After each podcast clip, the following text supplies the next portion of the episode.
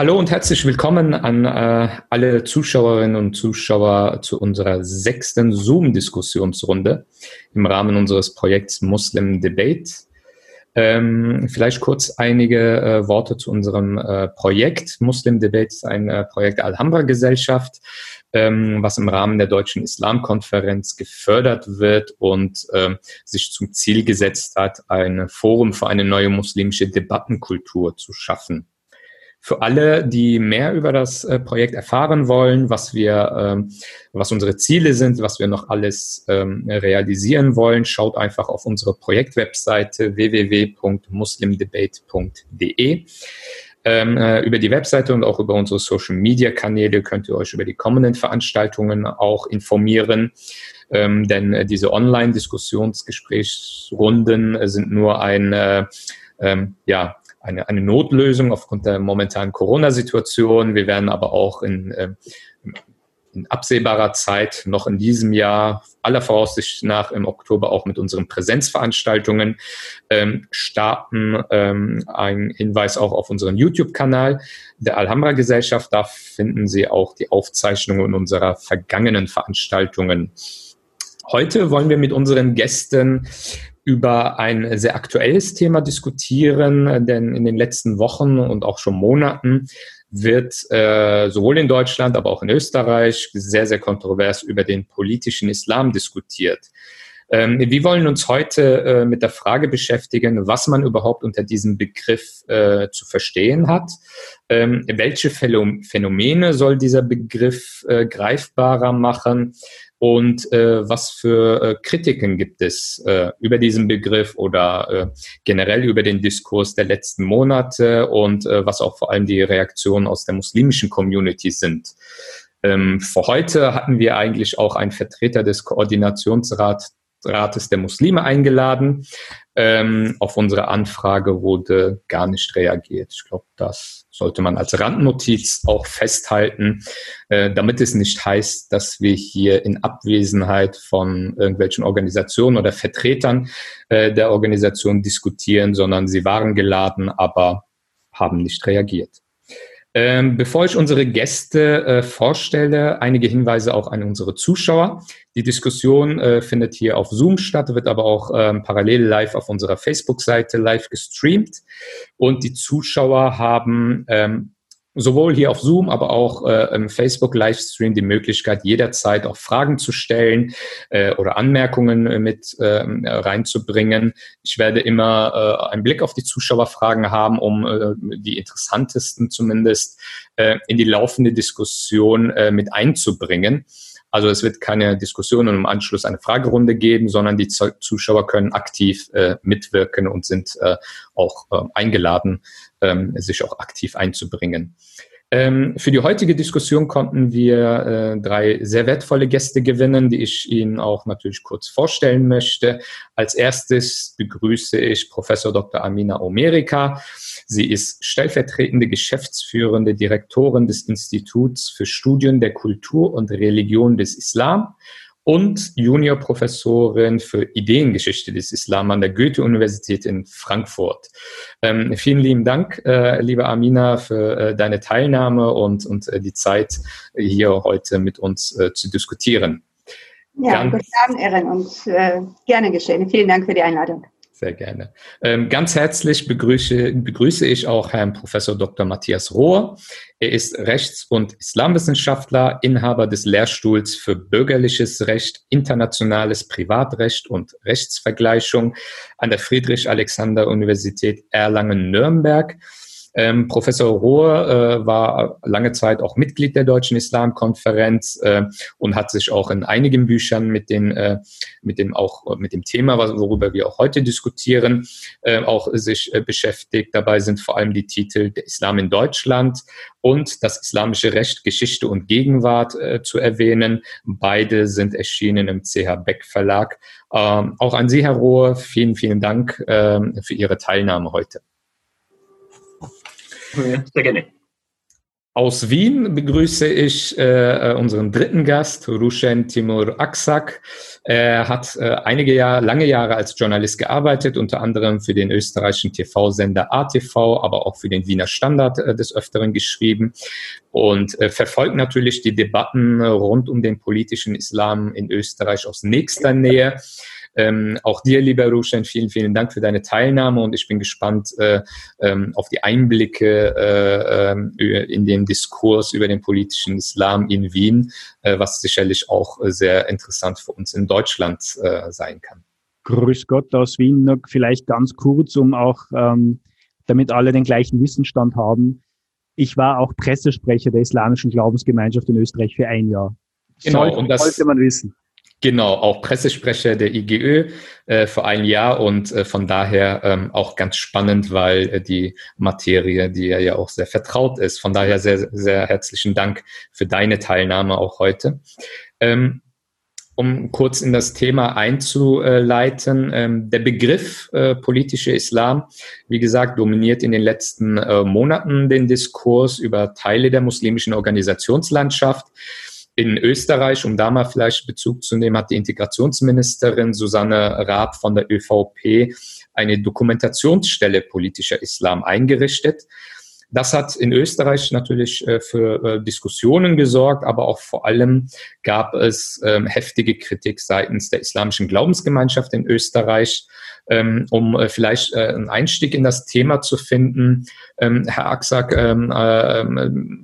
Sie haben das ja aus, aus, aus nächster Nähe verfolgt und, und äh, äh, haben ja auch Einblick in die äh, Strukturen der muslimischen äh, Verbandslandschaft in Österreich. Ähm, können äh, Sie uns vielleicht kurz einen Überblick verschaffen? Was sind die Aufgaben dieser Dokumentationsstelle? Ähm, warum äh, wurde diese Dokumentationsstelle eigentlich eingerichtet und was ist genau die Kritik zum Beispiel der islamischen Glaubensgemeinschaft in Österreich.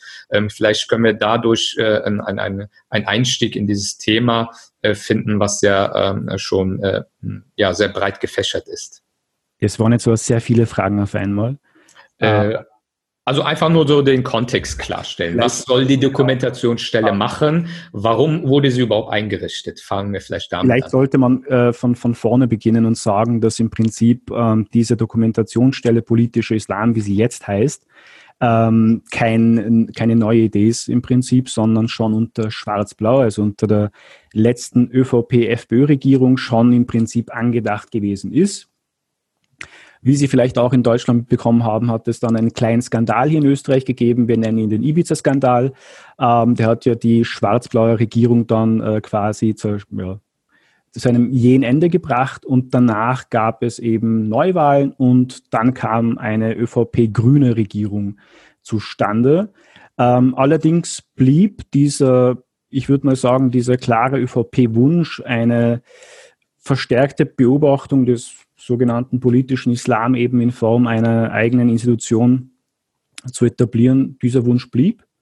Und auch wenn dann quasi ähm, die Pandemie dazwischen kam, war es klar und steht ja auch im Regierungsprogramm so drinnen, dass sie das haben wollten und dass es geplant war. Und ja, jetzt bekommen wir alsbald äh, die Stelle, also die Leitung dieser Dokumentationsstelle ist ausgeschrieben.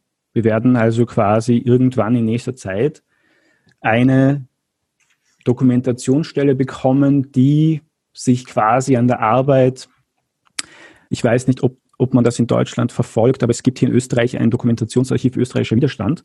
Ähm, der ist halt vor allem so im Bereich äh, Entnazifizierung, äh, NS-Gedankengut, äh, in diesen Bereichen aktiv und forscht da in, die, in diesen Bereichen. Und man will sich quasi von der Arbeit her daran orientieren. Also ich weiß, also das war jetzt mal ganz kurz und knackig, was, was eigentlich mhm. geplant ist. Und ähm, was waren die Reaktionen, äh, zum Beispiel der IGÖ oder anderen muslimischen Stimmen auf äh, diese, äh, weil es, es äh, wie, wie, äh, wie eben auch äh, von Ihnen geschildert war, das ja äh, schon äh, absehbar. Ähm, äh, wie war die Reaktion äh, der IGÖ, der äh, anerkannten Religionsgemeinschaft darauf? Ja, genau, das sollte man vielleicht auch sagen. Ich weiß nicht, ob das die Leute in Deutschland wissen. Wir haben ja im Gegensatz zu euch in Deutschland ähm, den Islam tatsächlich als Religionsgesellschaft anerkannt bekommen, schon sehr früh. Ähm, und diese Religionsgesellschaft ist eben die IGGÖ und die hat zumindest den Anspruch ja quasi den Mainstream-Islam zu vertreten. Und äh, ja, also die war zunächst, ähm, hat es begrüßt in einer Presseaussendung, als man eben diese PK dann gesehen hatte von eben der Ministerin Raab. Äh, allerdings gab es dann drei, vier Tage später eine sehr plötzliche Kehrtwende und man hat quasi hier von einem Über Überwachungsapparat äh, gesprochen und den man quasi komplett ablehnen würde.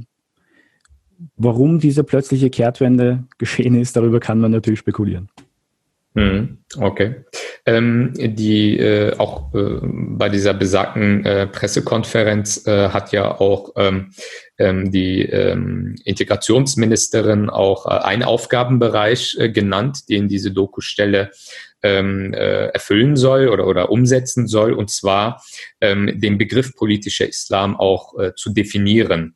Ähm, und das ist, glaube ich, eine, äh, schon eine Schlüsselfrage, um, äh, weil ähm, ohne eine klare Definition äh, die äh, Benennung äh, bestehender Probleme auch sehr unscharf sein kann. Ähm, vielleicht die Frage an Frau Omerika und auch an Herrn äh, Professor Rohr gerichtet. Ähm, wie würden Sie denn den Begriff politischer Islam zumindest versuchen zu definieren? Ich glaube, mir ist klar, dass es eine sehr ähm, komplexe Fragestellung, aber ähm, zumindest können wir es ja äh, in dieser Runde versuchen, ähm, zumindest anzudeuten, worüber reden wir über, überhaupt oder welches Phänomen beziehungsweise welche Phänomene ähm, soll dieser Begriff politischer Islam umfassen? Ähm, vielleicht äh, Frau Professor Omerika als erstes und dann äh, gerne Herr Rohr äh, widersprechen oder ergänzen. Ja, ähm, danke, Erin, für die Frage. Wie viel Zeit habe ich eigentlich? Denn ich bräuchte schon ein bisschen länger, um, äh, Kompakt vielleicht, um auch nur annähernd versuchen, eine Antwort ja. darauf zu geben. Also grundsätzlich ist es ja so, dass der Begriff politischer Islam auch häufig gebraucht wird, um einen anderen, mindestens genauso umstrittenen Begriff zu vermeiden, der sowohl in der Wissenschaft als auch in der Öffentlichkeit auch benutzt wird, nämlich das ist der Begriff Islamismus. Ja. Ähm, beide Begriffe werden auch aus verschiedenen Gründen kritisiert, unter anderem deshalb, weil sie halt eben trotzdem das ganze Spektrum, auf das, äh, das sie sich beziehen, äh, nicht eindeutig abdecken können. Ja? Und weil sie die Unterschiede zwischen diesen verschiedenen Bewegungen, die da runter subsumiert werden, äh, vielleicht auch verschleiern oder nicht deutlich herausstellen. Also ich würde zuerst mal sagen, also ich sehe Definitionsmöglichkeiten des Begriffs politischen Islams auf mehreren Ebenen. Ja, die eine Ebene wäre tatsächlich also in Hinblick auf, auf die historische Entwicklung, also oder auf äh, eben das, was ich soeben gesagt habe, also auf, auf, auf die Entwicklung islamistischer Bewegungen. Damit bezeichnet man Ideologien, die sich im ersten Drittel des 20. Jahrhunderts entwickelt haben, unter anderem auch als eine Antwort auf die Herausforderung der globalen Moderne, die als westliche Moderne äh, verstanden wurde und wo man versucht hat, äh, angeblich vermeintlich authentisch islamische Antworten ne, äh, zu, zu geben, also im Sinne von, ähm, dass man versucht hat, Gesellschaftsmodelle zu etablieren oder zu propagieren, die religiös legitimiert waren. Also ne, Begriffe wie islamischer Staat, ähm, Scharia, soziale Ordnung, das sind Konzepte, die in dieser Zeit halt eben auch entstanden sind. Ne? Und daraus haben sich, also es sind 20er von 30er Jahren heraus verschiedene äh, Bewegungen und Organisationen entwickelt, äh, die mittlerweile auch internationalen Charakter haben, also die aber auch einen unterschiedlichen Grad an ich würde sagen, Radikalität der von ihnen vertretenen Ideen aufweisen. Ne? Also wir haben natürlich ganz bekannt Muslimbruderschaft, die mittlerweile also eine große transnationale Bewegung ist. Ähm, aber halt eben auch andere, äh, vielleicht sogar, wenn man das so sagen kann, in bestimmten Bereichen äh, radikalere äh, Gruppierungen, die, naja, trotzdem sagen, ihre Fundamente aus diesen Vorstellungen über Staat und Gesellschaft beziehen, meines Erachtens zumindest, ich bin gespannt, wie Herr, Rohr das sieht, die in den 20er, 30er Jahren noch äh, als, als, als modern oder als aktuell galten. Ja? Ähm, also eine Umstellung sozusagen auf ein anderes Gesellschaftsbild sehe ich da trotz all dieser Entwicklungen nicht. Das wäre also die eine äh, Möglichkeit. Also da kommen ja noch viele andere dazu. Also in erster Linie ähm, ja, also Legitimation sozusagen von Staatlichkeit nicht etwa durch äh, Volkssouveränität, wie wir das aus liberalen Demokratien kennen, also wo die Souveränität sozusagen vom Volke ausgeht, sondern im Prinzip durch eine, was vermeintlich, also oder was man dafür hält, göttlich sanktionierte Ordnung. Ne? So, ähm, also grob. Ich würde aber sagen, es gibt noch eine andere Dimension des politischen Islam oder etwas, was man als solchen bezeichnen kann, die damit teilweise verknüpft ist oder, oder verwandt ist, aber noch etwa andere, einige andere äh, Merkmale aufweist. Und das ist nämlich, ähm, das ist nämlich, ähm, ja, also der, äh, meistens kommt das halt auch von einer anderen Ebene. Also es geht nicht sozusagen von unten aus, es geht auch nicht von Bewegungen aus, von sozialen Bewegungen der Basis aus, sondern das ist halt eben der politische Islam, der von Regierungen aktiv genutzt wird, um sozusagen ähm, ja politische Mobilisierung zu schaffen, aber meistens halt eben um Autorität, äh, um Autorität äh, zu legitimieren, eigene Autorität. Mhm. Und diese Form äh, ist ja aus dem Nahen Osten jetzt längere Zeit nicht unbekannt. Ne? Also das äh, spätestens halt eben mit der, mit der iranischen Revolution 1977, 78 ne, betritt sie sozusagen ganz groß die politische Bühne, aber vorher hat es natürlich auch existiert. Was man aber so in den letzten 10 bis 15 Jahren beobachten kann, würde ich sagen, es ist eine neue Form, nämlich, dass man religiöse Symbolik, religiöse Praktiken, religiöse Sprache äh, benutzt, um vielleicht andere Formen ne, äh, oder, oder andere Ideologien zu legitimieren, die dahinter stecken. Also etwa in Kombination mit einem völkischen äh, mit, mit völkischen Ideologien, also religiöser Nationalismus, der im Moment, also würde ich schon sagen, seit einiger Zeit, zumindest in der Türkei, sehr sehr stark zum Tragen kommt. Ja, und wo man halt eben auch versucht, also mit Religion zu mobilisieren, aber gleichzeitig halt eben auch, also eigene, immer mehr und mehr autoritäre Positionen halt eben zu, zu stärken. So, äh, eine andere Dimension wiederum, ähm, die davon zu unterscheiden ist. Ähm, der Begriff politischer Islam wird im deutschen Sprachgebrauch häufig synonym benutzt für den organisierten Islam, also das, was wir als Verbände kennen. Ne? So, und Klar, also da, da wird natürlich auch häufig die Verbindung zu den von mir vorgenannten Dimensionen äh, hergestellt oder behauptet. Äh, sicherlich äh, auf einem gewissen Level, wenn auch nicht umfassend, denke ich schon, existieren die da auch. Ähm, aber der Begriff politischer Islam wird in diesem Sinne benutzt, weil sich im Zuge der Integrationspolitik, ich rede jetzt in Deutschland und auch die ja, einer bestimmten Art Islam in Integrationspolitik diese Vorstellung irgendwie etabliert hat, Muslime seien eine homogene Gruppe, die eine allumfassende Repräsentation brauchen. Mhm.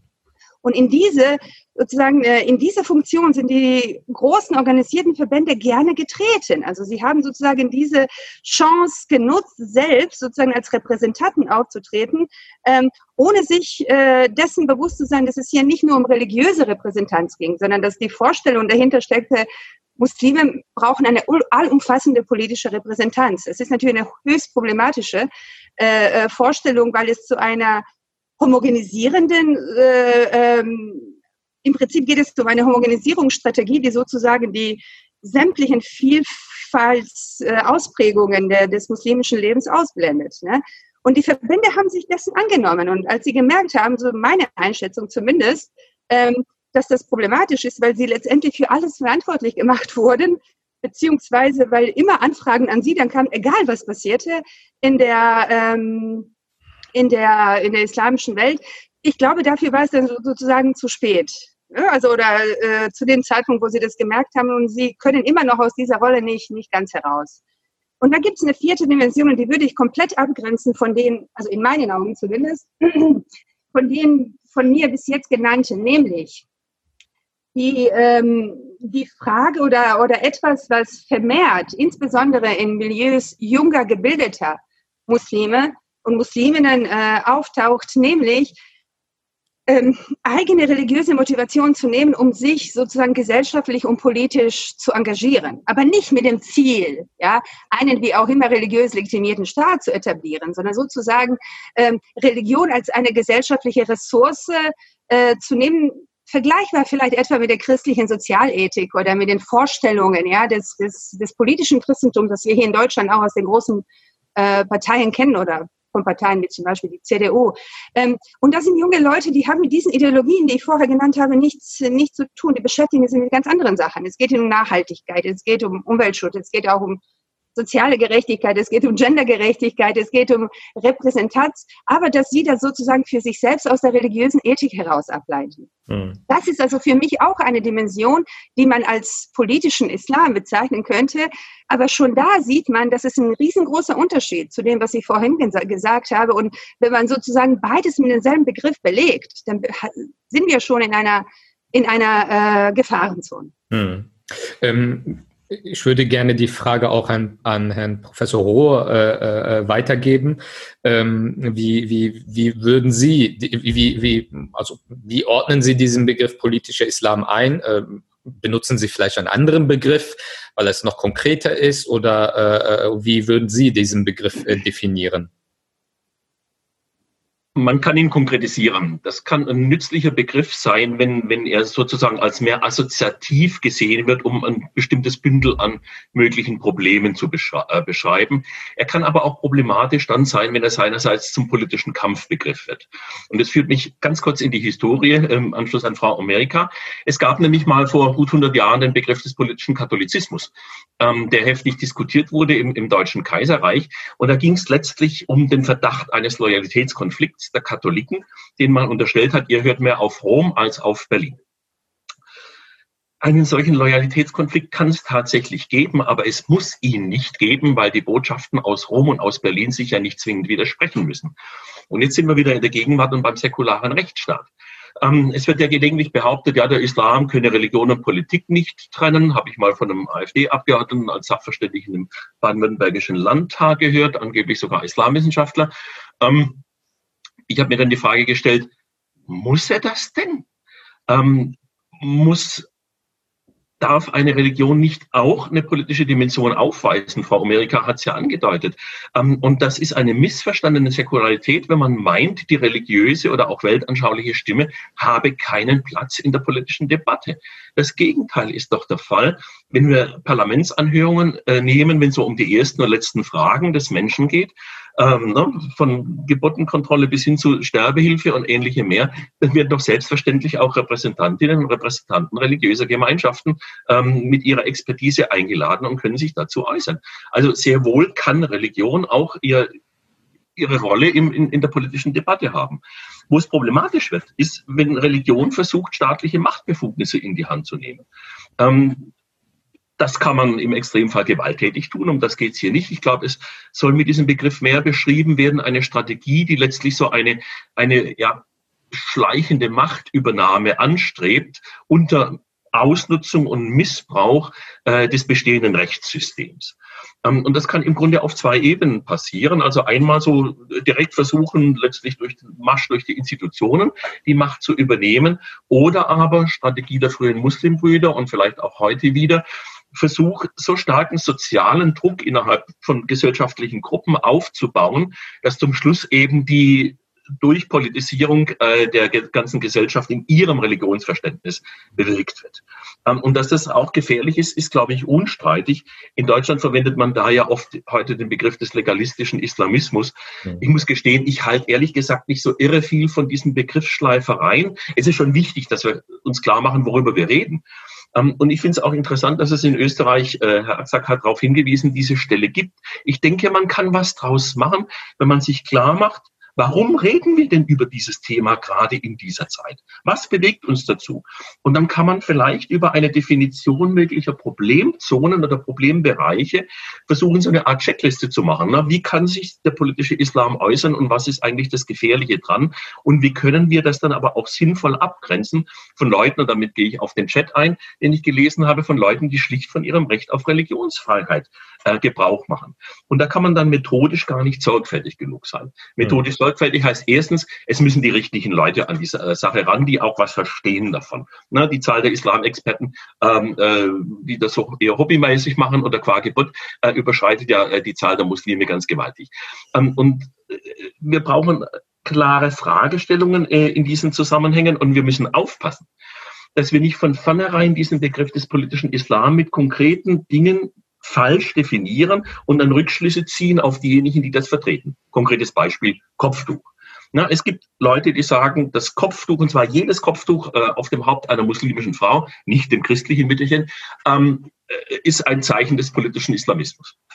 Na, wir kennen die Stimmen, die, die sich da erheben in diesem Zusammenhang. Und dann wird gelegentlich rückgeschlossen. Und jeder, der beispielsweise der Auffassung ist, eine Frau solle aus religiösen Gründen ein Kopftuch tragen, auch Frauen selber gibt es ja, die diese Überzeugung sind, die sind dann schon Vertreter des politischen Islam.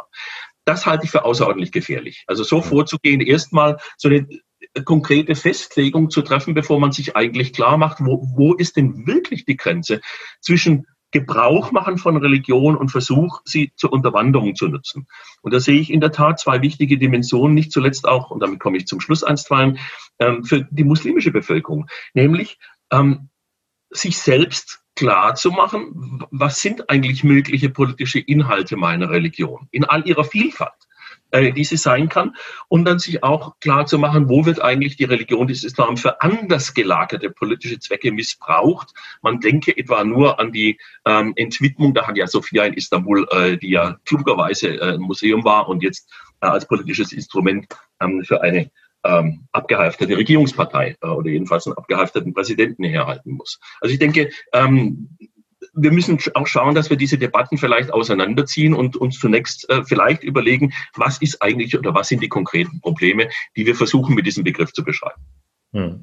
Ja, vielen Dank, äh, Herr Professor. Ich würde äh, gerne auch. Ähm, noch eine Frage. Ja, gerne. Gehen wir auf die Chats sofort ein oder erst gesammelt zum Schluss? Leitest du uns da durch? Äh, ich werde das äh, zur passenden Stelle irgendwie reinbringen, aber ihr könnt gerne, äh, wenn ihr da was Spannendes gerade seht, worauf ihr sofort etwas sagen wollt, könnt ihr das gerne auch, äh, wie Herr Professor Roh das eben auch sehr gut gemacht hat, äh, anbringen auf jeden Fall. Aber ich möchte ähm, Rushen aus Wien nochmal äh, ähm, in, die, in die Diskussion mit reinholen.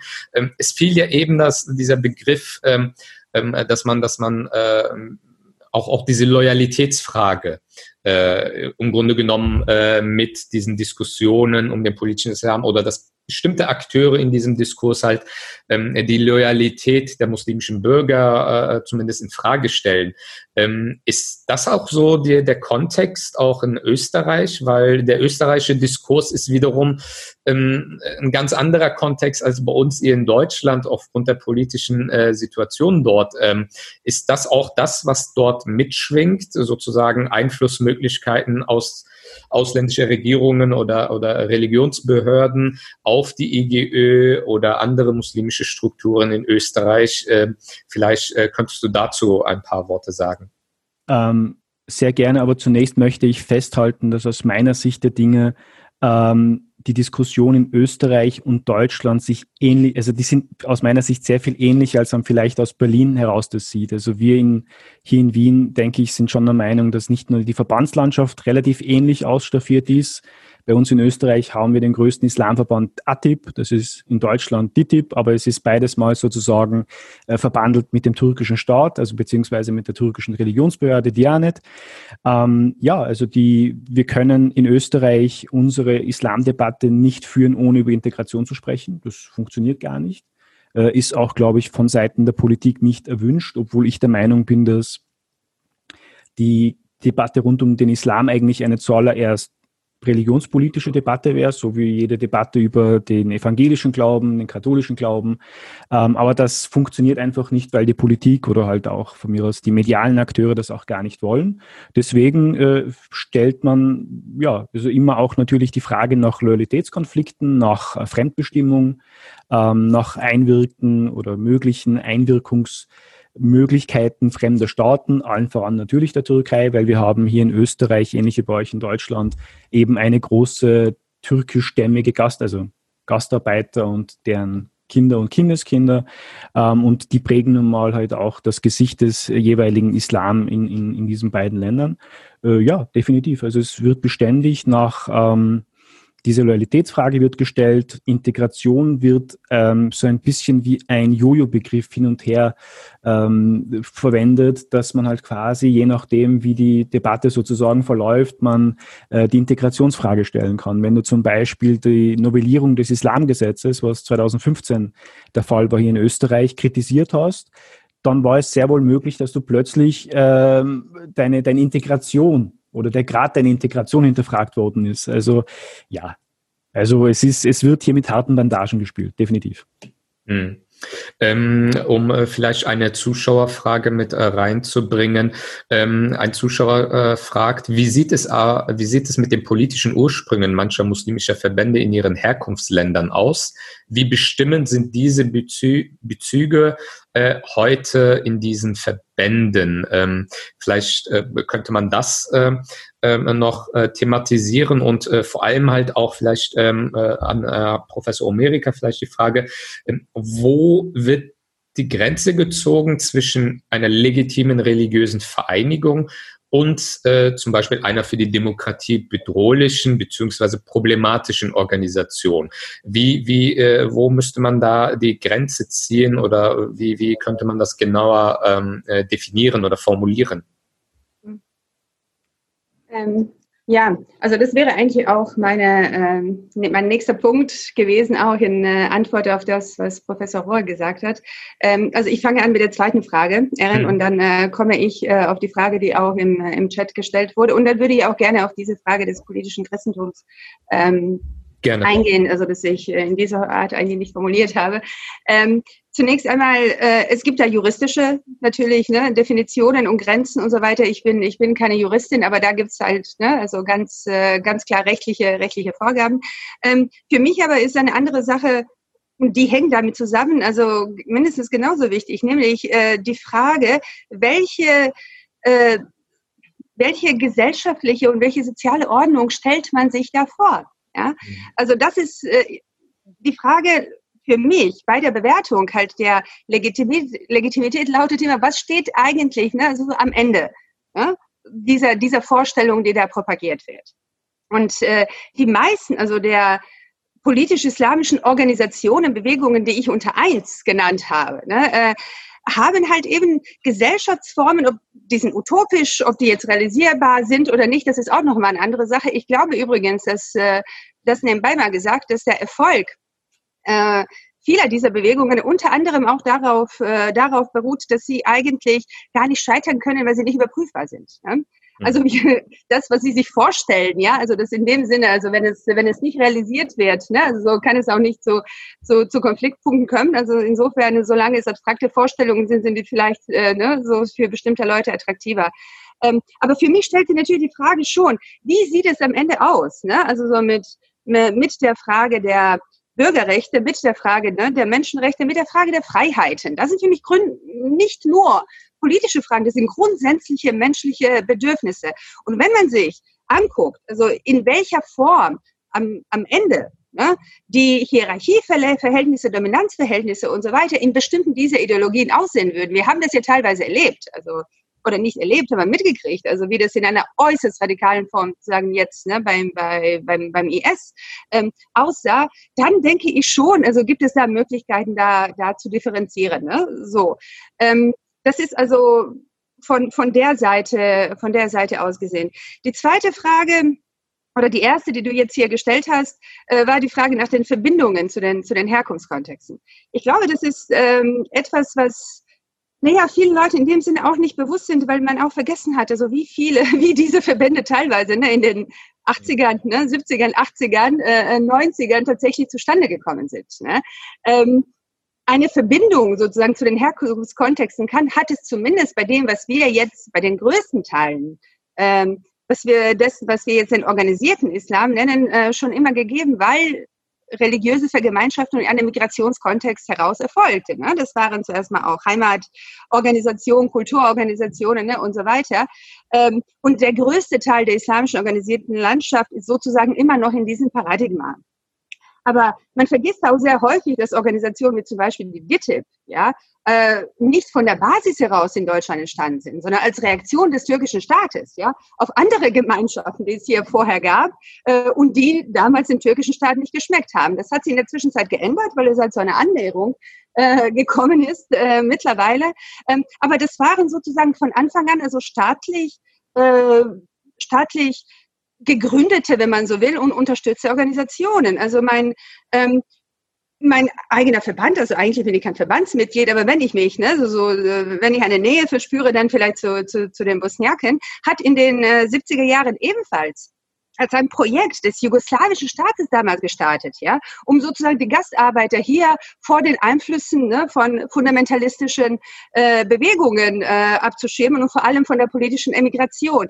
Also viele dieser Organisationen haben in ihren Ursprüngen teilweise ähm, nicht teilweise, sondern tatsächlich sozusagen staatliche, staatliche Einflüsse. Äh, natürlich hat sich das teilweise geändert über die Zeit. Es sind ja neue Generationen gekommen und in jedem Verband äh, denke ich mal, gibt es also auch Aktivisten und, und junge Stimmen, die sagen, okay, wir müssen uns mehr auf unsere Realität hier konzentrieren.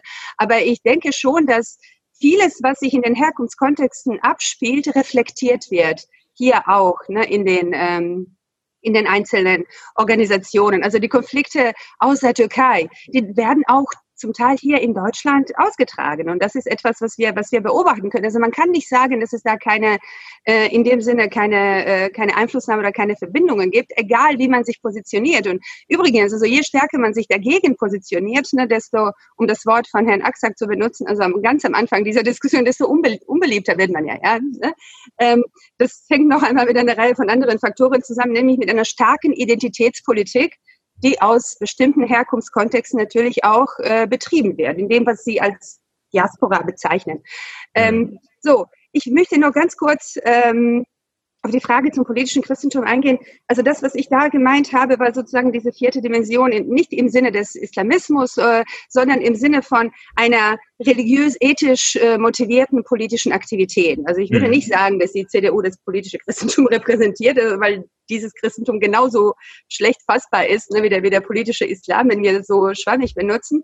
Ähm, aber ich denke schon, also das, äh, und es gab ja auch ganz große Figuren der, der CDU, die sozusagen bis zum Schluss daran festgehalten haben. Also ne, Heiner Geisler ja. oder Norbert Blüm. Ja. Also an der christlichen Sozialethik, aus der heraus sie ihre sozusagen gesellschaftliche Visionen abgeleitet haben. Das war die Ebene, auf der ich gesagt habe, dass diese Art von politischem Islam also nicht der, den der Verfassungsschutz beobachtet oder definiert, ähm, oder auch als Islamismus definiert. Mein, mein Fenster ist gerade zugefallen. Ich hoffe, dass es keinen lauten Knall gegeben hat in der Runde. Ähm, genau, und diese Art halt eben des politischen Engagements, das aus einer persönlichen, sozusagen religiösen äh, Motivation herauskommt, würde ich schon abgrenzen ne? von, ja. ähm, äh, von ähm, ja, also Formen, die sozusagen auf die Herstellung einer politischen Ordnung oder zumindest ähm, auf, ja, also ich behalte ja. es. Ja, klar. Darf ich ganz kurz einhaken? Ganz kurz? Ja, gern, aber nur kurz, äh, äh Mac. Wer ist äh, kürzer? Wie bitte? Wer ist kürzer? Kann ich kurz einhaken oder willst du kürzer äh, Ja, gerne, mach. Mach ruhig. Ähm, nur ganz kurz zum Thema ähm, Abhängigkeiten. Ich glaube, wir unterschätzen ganz generell, dass wir, also in Österreich als auch in Deutschland, ja effektiv Facharbeiter unter Anführungszeichen importieren müssen. Ähm, Seelsorger, die werden nicht oder kaum in Österreich ausgebildet. In Österreich ist es erst relativ frisch an, an den Instituten. Imame, Imame. Genau. genau. Ähm, das ist ja ein Abhängigkeitsverhältnis. Also selbst wenn einer dieser Islamverbände im Grunde ähm, sich ähm, emanzipieren wollen würde, herrscht ein effektives Abhängigkeitsverhältnis, weil man selber einfach die Seelsorge, einen, einen mhm. zentralen Bestandteil des Ganzen, des spirituellen Lebens, nicht selber im Prinzip hervorbringen kann. Also nur ganz, das wollte ich nur, nur ja, das, sehr, sehr wichtiger Punkt. Äh, danke für die Ergänzung. Ich möchte noch kurz eine Zuschaueranmerkung, äh, ich glaube, von Murat Kaiman genau äh, noch kurz vorlesen, weil das ganz gut passt an diese Stelle. Und zwar schreibt er, wenn Islam als Legitimation für eine antidemokratische und antipluralistische Gesellschafts- und Rechtsordnung verstanden wird, haben wir das Problem des politischen Islam. Wenn aber Muslime aus ihrem Glauben heraus motiviert sind, gesellschaftliche Zustände unter Achtung und Wahrung von Demokratie und Pluralismus zu zum Wohle aller Bürger mitzugestalten, haben wir es mit einer legitimen politischen Beteiligung von Muslimen zu tun.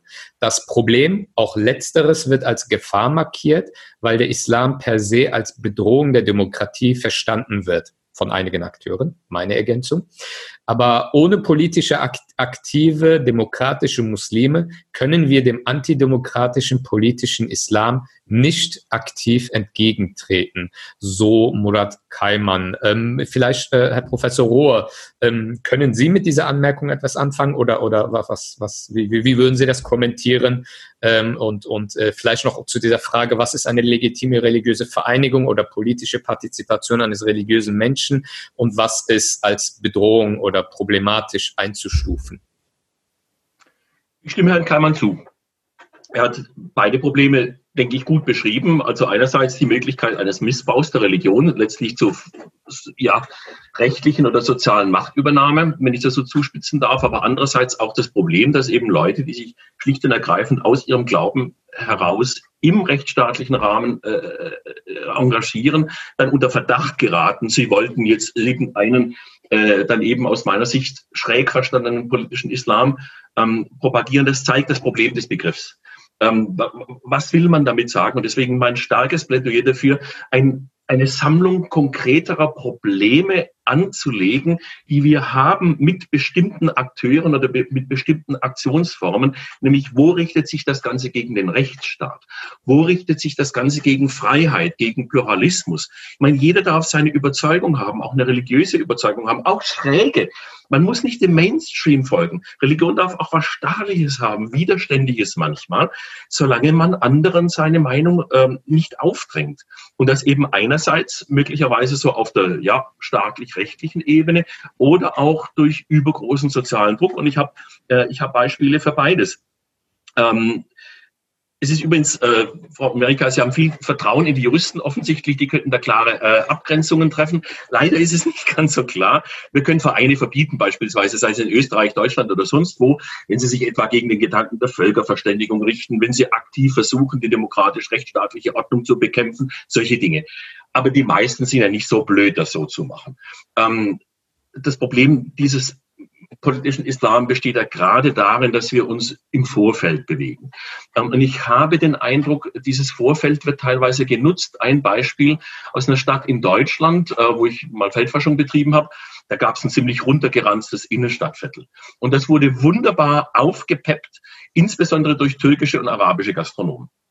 Da hat sich so eine richtige schöne Ausgehszene entwickelt. Und jetzt habe ich aber von den Leuten dort gehört, dass da zusehends intern Druck ausgeübt wird, doch bitte in den Restaurants keinen Alkohol auszuschenken. Und zwar nicht von der Kundschaft, die da so sagt, dann kommen wir nicht mehr zu euch. Das ist ja jedermanns gutes Recht, äh, das zu machen, sondern von irgendwelchen anderen Leuten im Hintergrund, ähm, die dann schon auch versuchen, durch massive Einflussnahme, äh, also Boykottdrohungen innerhalb von irgendwelchen Organisationen und so weiter, da Druck auszuüben. Oder anderes Beispiel, äh, ich weiß von der Moschee in Süddeutschland, äh, die da die Leute hat ausschwärmen lassen und bei Musliminnen geklingelt haben in den Wohnungen. Sie hätten gesehen, sie, sie ist auf der Straße ohne Kopftuch unterwegs und das sei doch nicht gut für eine muslimische Frau. Das hat beispielsweise geflüchtete Frauen getroffen, die da aus Algerien äh, geflohen sind ähm, vor diesem islamistischen Terror. Äh, also das sehe ich in der Tat als sehr problematisch an, wenn, sie, wenn sich solche Dinge entwickeln können. Ähm, und auf der anderen Seite die Waffen des Rechts sind nicht so schlagkräftig, wie man sich das vorstellt. Klar, die Extreme kann man bekämpfen, aber umso wichtiger und, und, zentral entscheidend ist doch gerade die gesellschaftliche Debatte, die Sie jetzt eigentlich auch alle angeschnitten haben. Ich meine, Ihre Gesellschaft ist ein schönes Beispiel dafür, dass man sich auch außerhalb bestimmter traditioneller Organisationsformen zu bestimmten Inhalten zusammenschließt. Und um wieder auf so einen Chat äh, einzugehen, es ist doch in der Tat so, dass Musliminnen und Muslime nicht immer sich im Namen ihrer Religion äußern oder agieren. religiöse Motive können mitschwingen, ähm, aber wir haben ja auch das Problem der Islamisierung der Muslime seit, seit 9-11. Also auf einmal werden die nur noch aus diesem äh, äh, Blickwinkel angesehen und das ist schlecht, glaube ich, für uns alle miteinander, ähm, weil wir ja multiple Identitäten haben allesamt ähm, und zusehen sollten, dass wir bestimmte gesellschaftliche und politische Probleme gemeinsam mit denen angehen, die ähnlich denken, egal welche Religion, welcher ethnischer Hintergrund. Und das bringt mich zum letzten Punkt, und das muss man kurz halten, man könnte ewig lang drüber reden, Hintergrund von Organisationen ich glaube, wir haben sowohl in Österreich als auch in Deutschland einen Wandel. In Österreich, wenn ich das recht beobachte, ist es ein Wandel von einer früher vom Staat sich geschaffenen Einheitsorganisation für die neuen muslimischen Untertanen in Bosnien-Herzegowina hin zu einer mehr und mehr pluralen muslimischen Landschaft, die eben den sozialen Gegebenheiten Rechnung trägt. Ähm, und jetzt gibt es ja inzwischen schon zwei Aleviten, die sich bestreiten und was weiß ich nicht alles. Also da wird die Pluralisierung äh, äh, von oben sozusagen dann äh, betrieben. In Deutschland ist es eher so grassroot-mäßig gelaufen und in der Tat eben starker Migrationshintergrund. Mir scheint, die G-Stufe war für viele mindestens genauso wichtig wie der B-Zahl. Und das wandelt sich jetzt, auch bei den Organisationen, jedenfalls bei manchen. Und ich sehe diese Debatte als Element einer größeren, eines Phänomens, das typischerweise für Migrationssituationen auftritt. Nämlich strukturelle Konflikte zwischen Aus- und Einwanderungsländern. Auswanderungsländer haben ein typisches Interesse daran, ihre ausgewanderten Leute noch ein Stück weit bei der Stange zu halten. Das war in Deutschland beispielsweise der Fall im Hinblick auf die in die USA ausgewanderten. Denen wollte man großzügig 1913 die doppelte Staatsangehörigkeit äh, belasten. Ne? Nach dem Motto, das sind unsere Leute, die werden nach wie vor unsere Interessen mitvertreten. Jetzt hat sich die Sache umgedreht für Deutschland, Österreich, viele andere Länder. Und es gibt ein legitimes Interesse von Einwanderungsländern zu sagen, wir brauchen so ein gewisses Maß an, an Homogenität. Das heißt jetzt nicht kulturelle Wurzeln abschneiden, Auslandskontakte abschließen. Ich meine, auch die römisch-katholische Kirche ist ja nicht so eine rein inländische Veranstaltung. Ähm, und deswegen brauchen wir da einfach präzise Grenzziehungen, wo machen Leute schlicht von ihren Freiheiten Gebrauch und wo haben wir Mechanismen, und zwar freiheitsbeschränkende Mechanismen. Ich schließe mich Frau Amerika an. Das ist das eigentliche Problem. Wenn Freiheiten anderer unzulässig eingeschränkt werden, wenn die nicht mehr selbst entscheiden können, wie sie eigentlich ihr Leben gestalten möchten. Und da müssen wir genau schauen, weil eben die Gesamtgesellschaft nicht identisch ist mit spezifischen Communities. Man kann ähm, ne, denken Sie an diese Sharia-Police in, in Wuppertal. Ne? Ein paar lächerliche Hampel eigentlich, wenn man das so sehen will, die sich so ein Faschingskostüm äh, um, umziehen, so haben das manche Rheinländer gesehen, ähm, und verteilen da Flugblättchen relativ harmlosen Inhalts. Man soll nicht trinken, man soll nicht Karten spielen, das zählt nicht zu den Pflichten europäischer Staatsbürger. Ähm, aber dennoch halte ich die für gefährlich, weil sie eben versuchen, Druck auf ein ganz bestimmtes Klientel auszuüben. Und da müssen wir genau hinschauen. Und das können wir nur alle gemeinsam tun. Na, auch die muslimische Bevölkerung. Und ich bin deswegen so froh, dass wir auch mittlerweile muslimische Bildungseinrichtungen auf unterschiedlichsten Ebenen haben. Ähm, und Frau Kollegin Amerika haben wir eine prominente Vertreterin da. Da sehe ich die Zukunft, dass einfach ein Islam im Rahmen unserer, unserer, unseres Lebens hier entwickelt wird. Und dann müssen wir nicht streiten, ob der Euro-Islam heißen soll. Der Begriff ist halt, glaube ich, wegen seines Schöpfers vor allem verbrannt äh, und dessen äh, durchwachsene Reputation. Ähm, aber dass man sich einfach mit, mit diesen Phänomenen auseinandersetzt. Und ich würde mir tatsächlich wünschen, dass eben muslimische, ethische Glaubensüberzeugungen ihren guten Beitrag in gesellschaftliche Debatten leisten können, sei es in Gestalt religiöser äh, Organisationen oder sei es in Gestalt säkularen Engagements, gemeinsam mit vielen anderen eben auch. Und da, wo diese Bereitschaft nicht da ist, da haben wir es mit Extremismus allgemeiner Art zu tun. Wir sind die Guten. In dem Fall, wir wissen, was Gott will. Und nur wir wissen das. Und wer eine andere Interpretation folgt, der gehört nicht mehr dazu. Das ist der erste Schritt zur Gewaltanwendung. Im rechtsradikalen Bereich, im linksradikalen, im religiösen, im weltanschaulichen. Und da müssen wir aufpassen. Und deswegen wäre es mir lieb, ich rede wieder viel zu lange, deswegen wäre es mir lieb, ähm, wenn wir auch das als ein hier spezifisch für die Religion des Islam vorhandenes, aber in anderen Religionen und Weltanschauungen genauso möglicherweise virulentes Problem ansehen, nämlich das Problem des Extremismus, der andere strukturell abwertet und für sich selbst eine Heilsgewissheit in Anspruch nimmt, die er anderen auch aufzwingen möchte. Das scheint mir das kein Problem zu sein. Mhm. Ähm ich würde kurz noch einen, einen äh, Aspekt, den Sie auch äh, angesprochen haben, Herr Professor Rohe, nochmal aufgreifen. Und zwar, ähm, es gibt ähm, ja kritische Reaktionen, wenn überhaupt, äh, von äh, muslimischen Organisationen, äh, die davon sprechen, halt politischer Islam gleich Kampfbegriff, hier wird ein Überwachungssystem etabliert, äh, etc. Aber ähm, die Bereitschaft auch über problematische äh, Seiten eines politischen Islam, den wir hier äh, seit einigen Minuten hier thematisiert haben, über diese Phänomene auch inhaltlich zu diskutieren, die Bereitschaft alleine dafür ist ja kaum vorhanden. Äh, und in Deutschland zum Beispiel, äh, äh, fragt ein Zuschauer, stehen ja aktuell zwei Gruppen als politischer Islam im Fokus, die Muslimbrüder und Atib als nationalistischer ähm, Form einer muslimischen Organisation. Ähm, viele diskutieren darüber, aber gerade von den Angesprochenen hört man selbst äh, auf den eigenen Medien nichts. Wieso dieses beständige Schweigen ähm, oder wieso diese, diese ähm, Abwehr, sich inhaltlich mit diesen Themen äh, auseinanderzusetzen, weil ich glaube, das ist äh, schon, äh, äh, das sind ja Fragen, die ja nicht weit hergeholt sind, sondern äh, die äh, ein Teile der Realität der muslimischen Community hier äh, nun mal betreffen. Ähm, wie ist da Ihre Beobachtung, Herr Aksak? Ähm, darf ich nur ganz kurz etwas Böses sagen im Vorfeld, bevor ich die Frage beantworte? Äh, sehr gerne. Ähm, natürlich ist es völlig legitim, wenn sich ähm, auch praktizierende oder fromme Musliminnen und Muslime politisch engagieren und auch parteipolitisch engagieren. Es steht ja außer Frage und mir fielen jetzt auch in Österreich spontan ein paar Leute ein, die eben für sich privat das praktizieren und ansonsten eben natürlich ein Wertefundament haben, aber das eben nicht im Widerspruch eben, sagen wir, zur demokratisch-freiheitlichen Grundordnung ist. Das Problem, und äh, das, das ist mal Journalist ein paar Mal ähm, widerfahren, das Problem ist, wenn Sie so wollen, die Ursünde der Verbände selbst. Ähm, wenn man nämlich versucht, eigene Leute, also so ein bisschen koordiniert, eigene Leute ähm, in politische Parteien äh, zu bringen, ähm, wenn man konzentriert und organisiert ähm, die eigenen Mitglieder wählt das, wählt jenes.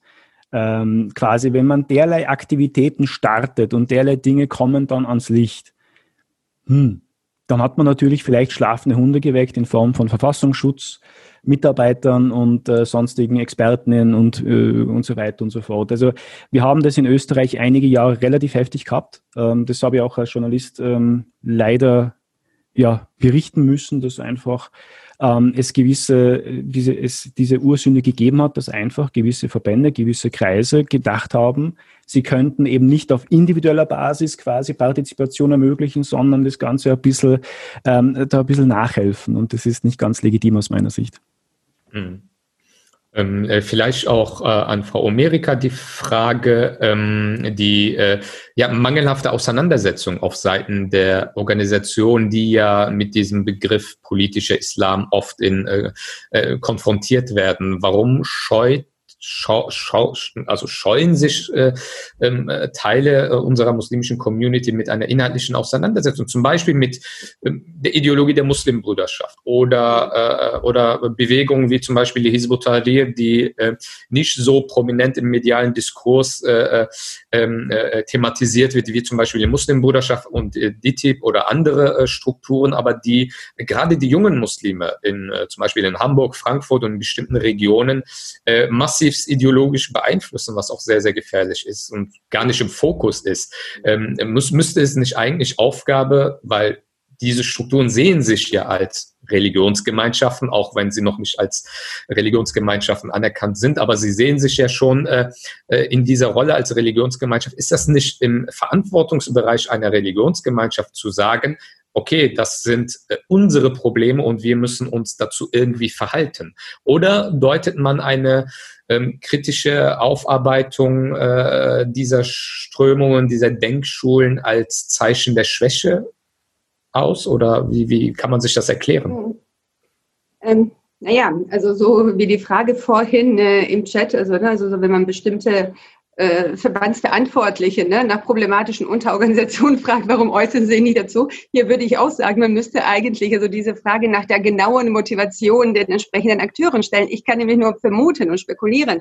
Ähm, zum einen ähm, hat, sich hier der organisierte Islam, was den politischen Diskurs angeht, jetzt insbesondere in den letzten 20 Jahren in eine sehr stark defensive Position begeben. Also, ne, also man reagiert praktisch nur aus, äh, aus Selbstverteidigung heraus oder aus einer vermeintlichen Selbstverteidigung, weil man sich permanent angegriffen sieht, auch wenn das nicht der Fall ist. Ne?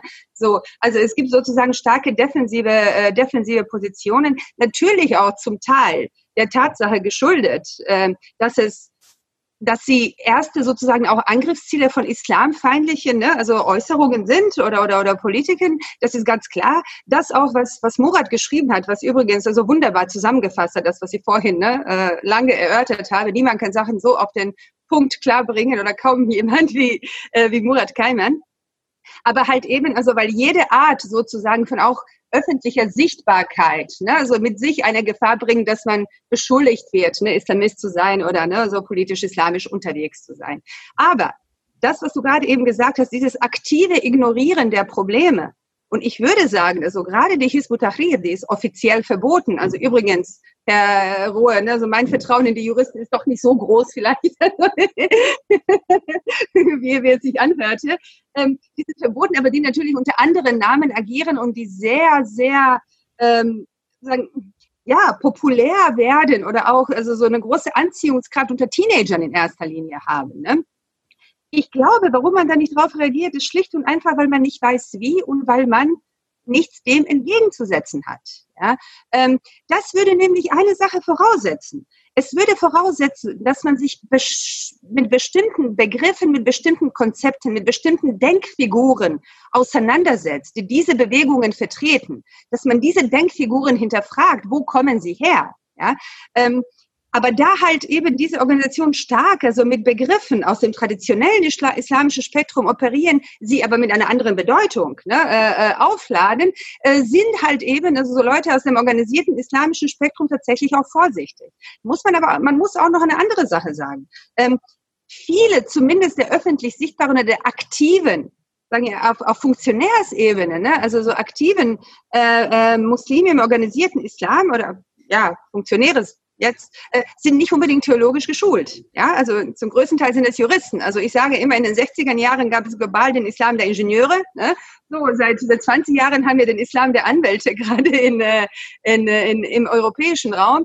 Ähm, aber dass man da dem entgegentritt und sagt, nein, stopp. Also, ne, also das, was ihr unter Scharia propagiert, ne, das äh, ist ein modernes Konstrukt, dass man selber sich bewusst wird, woher kommen ja, die Argumente, woher kommen die Konzepte, woher kommen die Begriffe, woher kommen die Denkfiguren? Und das bringt mich jetzt also zu der Frage, wie politisch ist die, äh, wie erfolgreich, Entschuldigung, ist die Sprache des politischen Islams in den letzten 100 Jahren geworden? Und ich würde sagen schon. Allein die Definition des oder des Islams an sich oder diese Aussagen, der Islam sagt, der Islam tut, der Islam erlaubt das, der Islam erlaubt das nicht. Ne? Und auch diese äh, diese Vorstellung von Islam als eine allumfassenden äh, Weltanschauung, die alles regelt, die alle Probleme gelöst hat, man muss nur auf den Knopf drücken, ja. Das ist eine Vorstellung, die aus dem politisch-islamischen Spektrum kommt. Mhm. Und das ist übrigens auch eine Vorstellung, wo ich merke, dass also in diesen kritischen Positionierungen beziehungsweise in dieser Essentialisierung des Islams durch nicht-muslimische Akteure oder, oder Debatten, äh, dass man da dem politischen Islam auf den Leim geht, weil man nämlich seine Definitionen, seine Konzepte, ähm, diese ja, äh, Begriffe, Denkfiguren, weil man sie übernimmt. Ja, und das insofern ist es kein Wunder, dass sich da sozusagen, so wie Herr Rohl vorhin sagte, ne, also bestimmte AfD-Politiker, für die der Islam gleich Politik ist oder politisches System, treffen mit äh, Akteuren aus dem politisch-islamischen Spektrum, die genau dasselbe, äh, dasselbe be behaupten. Ja? Und ich glaube nicht, dass, also in meinen Augen ist es tatsächlich dieses auch, diese Unkenntnis, aber auch sozusagen mangelnde mangelndes historisches Bewusstsein über die moderne Entwicklung der eigenen islamischen Tradition in den Organisationen, äh, die die Leute daran hinter zu, zu reagieren. Und natürlich, also das, das darf man auch nicht vergessen. Also es gibt durchaus auch Milieus, und ich spreche jetzt hier nicht alle Organisationen an, erst recht nicht, ne? also im, im Sinne ähm, einer Generalbehauptung, aber es gibt Akteure, einzelne Akteure, es gibt auch Milieus innerhalb des organisierten Islams, ne? deren Vorstellungen sich natürlich mit dem decken, was der politische Islam sagt. Also auch das ist nichts, äh, äh, das, auch das ist kein Geheimnis. Ne? Und äh, das ist natürlich auch, auch nochmal ein Problem. Ähm, was übrigens, äh, um noch einmal auf diese Frage nach dem politischen Engagement ne, der Muslime zu kommen, Herr Rohe, ich gebe Ihnen absolut recht. Also in meinen Augen gibt es ein paar große Probleme oder einige große Probleme der Menschheit, die wir alle sozusagen nur zusammen lösen können, unabhängig ja, von religiöser und anderer Zugehörigkeit. Also es gibt so die großen, äh, die großen Probleme wie globale Armut, ja, wie soziale Ungerechtigkeit, Klimawandel, Genderungerechtigkeiten äh, und so weiter. Das sind sozusagen Probleme, an denen man im Kleinen jetzt anfängt, in diesen jungen muslimischen Milieus zu arbeiten. Aber übrigens, das sind auch Themen und Probleme, die ich nicht angeschnitten sehe. Ne? Auch nicht in dem Diskurs der äh, muslimischen Organisationen in Deutschland. Übrigens auch nicht im Sinne von, dass man die Stimme hebt, um zu sagen, wir wollen Repräsentanz. So wie das äh, mit äh, verschiedenen sozialen Bewegungen oder Bürgerrechtsbewegungen, ne? also in, äh, ähm, etwa in Amerika ne? war, wo man auch auf religiöser Grundlage natürlich argumentiert hat und gesagt hat, na, aber no taxation without representation. Ja? Also diese, ähm, die Formulierung sozusagen der eigenen Ansinnen oder überhaupt der, die Vertretung der Interessen der eigenen Mitglieder reduziert sich leider auf die Frage von, wie reagieren wir auf Islamfeindlichkeit und wie reagieren wir ne, auf diese Vorwürfe, aber nicht in einer proaktiven Formulierung von global oder, oder übergreifenden politischen Positionen, die auch von anderen Akteuren und Mitgliedern der Gesellschaft subjekt, intersubjektiv mhm.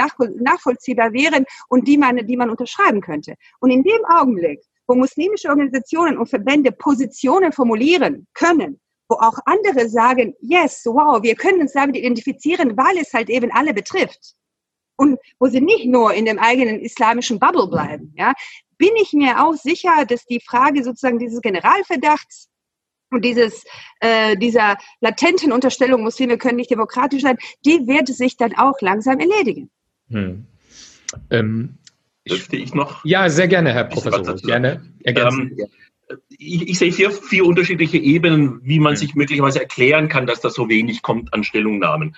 Äh, die erste Ebene, es gibt tatsächlich Organisationen, die haben guten Grund, sich nicht öffentlich zu erklären, weil sie nämlich aktiv gegen demokratische Rechtsstaaten arbeiten. Da finden wir so manches im salafistischen Spektrum. Wir haben gerade eine Untersuchung abgeschlossen, hier auch in Bayern, in bestimmten Moscheen, Predigten analysiert. Also da ist schon ziemlich klar, warum die sich nicht positionieren. Die wollen nämlich unseren Staat so gerade nicht haben.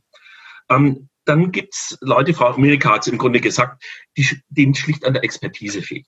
Weil man muss sich angucken, wer, wer hat hier in, in, in vielen europäischen Staaten diese Organisation zunächst mal gegründet? Leute mit reputierlichen bürgerlichen Berufen ohne weitere theologische Expertise. Wenn heute der Durchschnittschrist in Ägypten ähm, die Theorien der Trinitätslehre dem ägyptischen Publikum zu erklären hätte, nur weil er aus dem christlichen Land kommt und vielleicht konfirmiert oder getauft oder was weiß ich was ist, der wäre da schnell am Ende. Was macht man aber, wenn man trotzdem gefragt wird? Da guckt man in den christlichen Heiligenkalender des 18. Jahrhunderts, da ist man auf der Safe Side ähm, und hat bestimmt die modernen Debatten nicht mitgekriegt. Und deswegen müssen diese Debatten wahrscheinlich auch nicht zuletzt in Bildungseinrichtungen geführt werden. Deswegen bin ich ja so glücklich, dass wir in Wien, ähm, in Innsbruck jetzt und in verschiedenen deutschen Städten eben entsprechende Einrichtungen haben ähm, und das weiterlaufen kann. Dann sehe ich noch ein Problem auch in der Kommunikationskultur. Ähm, es gibt nicht wenige Leute, die sind sozialisiert in, was ich mir erlaube zu, zu nennen, orientalische Kommunikationskulturen. Ich habe die über Jahre hinweg äh, kennengelernt man kritisiert nicht so direkt und schon gar nicht nach außen. Ne? Der Konflikt muss intern bitte schön besprochen werden. Und das noch in der Situation, in der man in einer Minderheitenposition ist und zum Teil auch bösartige Angriffe von außen erlebt. Ne? Das, äh, da, entsteht manchmal so eine Wagenburg-Mentalität. Ich habe das schon öfter gehört von Leuten, ja, wir geben euch ja recht oder wir sollten eigentlich, aber ähm, in dieser Situation, unsere Leute verstehen das nicht, äh, wenn wir da nach außen gehen. Zumal noch manche sich ja auch unter Beobachtung fühlen aus den Herkunftsländern. Mhm. Ähm, äh, ne, denen schon abgesprochen wird, sie seien überhaupt noch gute Muslime, wenn sie hier leben. Aus Saudi-Arabien gibt es ja seit Jahrzehnten massive Propaganda. Also wenn ihr schon dort seid, macht eure eigenen Läden auf, eure eigenen Institutionen, wenn ihr nicht gleich äh, äh, zum Ort des Heils zurückkehren wollt. Ähm, also die stehen schon auch unter, unter Beobachtung und dann eben dieser Druck von außen, der manchmal auch so ein bisschen als Opf Opfermythos dann ähm, stilisiert wird. Äh, das heißt, damit wird dann auch manchmal etwas wohlfeil abgewehrt, diese unterm Strich, und das ist meine vielleicht wichtigste Aussage da, berechtigte Anforderung. Eine Organisation, die nicht nur jetzt im mehr oder weniger privaten Rahmen irgendwelche Religionsriten organisieren will, sondern diese für sich beansprucht, auch am, am öffentlichen Leben teilzunehmen, kommt nicht drum rum, sich öffentlich zu positionieren zu grundlegenden Fragestellungen, wie wir hier zusammenleben wollen und, und, und in welchen Rahmenbedingungen. Da besteht eine Chance im Generationenwandel in vielen Organisationen scheint es mir so zu sein, dass die Jungen ja sich sehr viel besser in Zivilgesellschaften zurechtfinden als die Einwandererorganisation äh, der ersten äh, Einwanderungswelle. Das waren ja häufig genug Leute mit geringer formaler Bildung ähm, die pflegen sich nirgends auf der Welt äh, äh, öffentlich äh, stark zu äußern zu allgemeinpolitischen oder gesellschaftlichen Fragestellungen. Während die jüngeren Aufsteiger, die können das jetzt und die wissen, mit wem sie reden müssen und wie sie das tun müssen. Das ist die Chance für diese Organisationen, ähm, sich da sehr viel stärker zu profilieren und zu positionieren. Wenn sie die Chance nicht nutzen, dann, dann haben sie verspielt letztlich. Sie werden als, als Kooperationspartner für Staat und, und andere wichtigen Gesellschaftsakteure halt wahrscheinlich nicht mehr wahrgenommen werden. Und deswegen, das ist letztlich ihr eigener Job. Ähm, da aktiv zu werden. Und ich bin schon auch froh, das soll jetzt kein billiges Lob sein, dass es Organisationen wie die Ihre gibt, die so eine Brückenfunktion einnehmen, ne, wo man verschiedene Richtungen ins Gespräch bringen kann. Ich habe schon über Jahrzehnte erlebt, dass viele Gespräche nicht zustande kommen, weil man sich nicht einig darüber wird, wer einladen soll. Ne, der Gastgeber, der bestimmt dann die Agenda und die anderen müssen da mittun und so und deswegen geht man lieber gleich gar nicht hin. Ähm, während wenn man eine relativ neutrale Plattform hat, dann kann man auf einmal Leute zum, zum Reden miteinander bringen. Und was ich aus der Islamkonferenz verschiedene Perioden, ich war ja eigentlich immer mit dabei, mitgenommen habe, die Leute, sobald sie mal hören, welche Anliegen die anderen haben, auch mhm. die staatliche Seite, dann versteht man auf einmal viel mehr. Woher kommen die Ängste? Was sind die Befürchtungen? Da geht es dann gar nicht immer um die konkreten Akteure, sondern um, um grundlegendere Fragen. Ähm, aber nochmal, wenn, wenn es tatsächlich so bleiben sollte, dass nicht wenige Organisationen sich da so einigeln in ihrem, in ihrer Herkunftskultur letztlich oder auch in, in bestimmten Beziehungen zu, zu Herkunftsstaaten, dann werden sie auf Dauer letztlich keine bedeutsamen Player mehr sein in der Gesellschaft. Ähm, der Punkt ist ja auch, was ich jetzt äh, auch noch gerne anführen würde, ähm, indem man von diesen Diskursen, die gesellschaftlich, medial, politisch geführt werden, ähm, fernbleibt, ähm, tut man ja auch in allererster Linie der eigenen Basis ja auch keinen Gefallen, weil ähm, für viele Muslime ist ja äh, der, der, der kollektive beziehungsweise äh, gemeinschaftliche Aspekt der Religion sehr wichtig und viele Muslime betrachten daher die Verbände ja auch als Dienstleister, die diesen Moscheeraum für die äh, gemeinschaftliche religiöse Praxis quasi zur Verfügung stellen.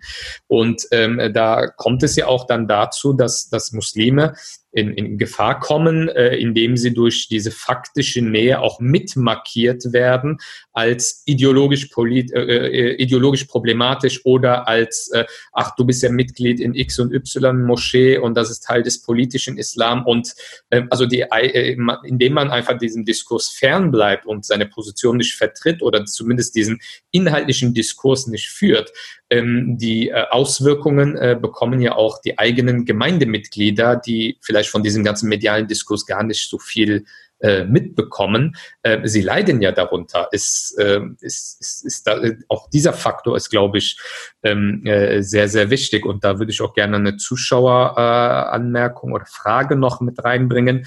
Indifferenz oder Schweigen verbessert nicht die Glaubwürdigkeit der religiösen Organisationen, hat nichts mit uns zu tun, ist keine erfolgreiche Abgrenzungsstrategie. Das Schicksal der religiösen Organisationen entscheidet sich an der Glaubwürdigkeit ihres Einsatzes für Demokratie und Pluralismus. Denn der politische Islam, das ist ein interessanter Punkt, behauptet ja, als Muslim könne man nur antidemokratisch sein. Äh, bestes Beispiel Hizbut Tahrir. Äh, denn der einzige legitime Souverän sei Gott. Wo bleibt der sichtbare, hörbare, deutliche Einsatz der religiösen Organisation? Wollen sie nicht oder können sie nicht? Ich glaube, das haben wir ja auch eben, ähm, äh, glaube ich, ausgiebig ähm, äh, thematisiert. Ähm, ich würde noch ähm, vielleicht die Frage stellen ähm, oder nochmal noch mal, äh, vertiefen, kann es einen politischen Islam geben, ähm, der sich mit der Demokratie verträgt? Also ähm, ähm, weil die eigentliche Frage, die in dieser Debatte äh, um einen politischen Islam ja gestellt werden muss, ist die, wie eine liberale westliche Demokratie an sich mit Religionen und ihren vielförmigen äh, Ansprüchen umgehen soll. Und zu diesen Ansprüchen gehören natürlich selbstverständlich auch gesellschaftliche und, und politische, ähm, äh, weil keine Gemeinschaft natürlich völlig isoliert in einer so einer Einsiedlerblase agiert. Und ein wesentlicher Aspekt von Religion auch die Gestaltung des Miteinanders ist ist. Wie können diese Ansprüche sich aber in das Gefüge äh, einordnen, das aktuell äh, durch, durch den rechtlichen Rahmen vorgegeben ist? Ähm, was, was würden Sie dazu sagen? Vielleicht Frau Omerik oder Herr Professor Rohr oder gerne auch Herr Axack aus Wien? Bevor die anderen noch denken, kann ich noch kurz äh, ähm, was anderes sagen. Gerne. Ähm, weil ja im Prinzip auch wiederum die Frage gestellt worden ist, warum die Islamverbände, quasi der organisierte Islam so schweigsam ist. Ich kann mich da dem Herrn Professor Ruhner anschließen. Es ist ähm, einerseits kulturell bedingt, man konfrontiert nicht gerne. Das äh, ist irgendwie einfach nicht äh, vorgesehen anscheinend. Auf der anderen Seite ist es natürlich auch so, dass manche auch nicht konfrontieren können, weil sie müssten sich dann selbst konfrontieren. Ähm, ich halte schon für, für, für einen sehr, sehr wichtigen Aspekt in der ganzen Sache. Denn eines ist klar, wir sind ja, also ich rede jetzt mal nur für Österreich. Wir haben in Österreich im Grunde einen Teufelskreis. Seit gefühlt 20 Jahren führen wir dieselbe Debatte immer wieder kocht das Thema hoch und dann sagt man halt, okay, gut, die mhm. Islamverbände sind eben integrationsfeindlich, sie sind demokratieskeptisch, sie sind das und das. Und dann gibt's äh, das Schweigen der Islamverbände, dann gibt's die üblichen Islamexperten, tatsächliche wie vermeintliche, die sich halt zu Wort melden.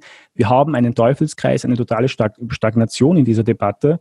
Und aus meiner Sicht der Dinge ähm, ist der einzige Weg, wie man da rauskommt, tatsächlich der, dass man sich von den eigenen problematischen Gruppierungen und Narrativen löst und diese auch klar benennt.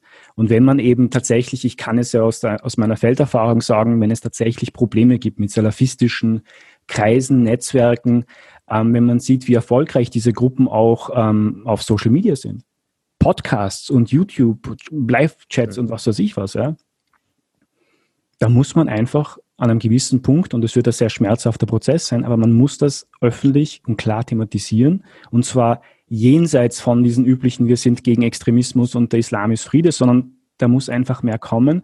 Und erst wenn man das schafft, wird man einfach, also ich sage es mal für, für Österreich, aber ich denke mir, dass es auch in Deutschland ähnlich sein wird, ansonsten wird man aus diesem Teufelskreis nicht rauskommen. Anschuldigung, Schweigen, dann ein paar Monate wieder Ruhe, dann passiert wieder irgendwas und dann wieder der gleiche, äh, der gleiche Blödsinn auf gut Deutsch. Also nur um auf die Fragen in, im Chat einzugehen, ich, ich denke, die Muslime täten sich selbst, insbesondere die großen Verbände, die organisierten Muslime, täten sich einen großen Gefallen, wenn sie einfach als mündige Bürger, die sie ja sind, einfach hier in die Vorwärtsverteidigung gehen und sich weniger Gedanken um die Dokumentationsstelle machen, die ja so oder so arbeiten kann, das wird man dann sehen, sondern einfach die problematischen Gruppierungen, Narrative und Kreise, die sich nun mal auch äh, etabliert haben, die sich sozusagen hier und dort auch eingenistet haben, dass man die ideell wie auch praktisch, ja, sich mit denen auseinandersetzt. Mhm. Das war jetzt ein Vortrag. Ja, danke dir. Äh, Frau Omerika, Sie wollten was dazu sagen? Ähm, Frage eben. Ja, du hattest mich vorhin äh, direkt angesprochen. Ich wollte nur eigentlich sagen, dass ich deine letzte Frage nicht ganz verstanden hatte.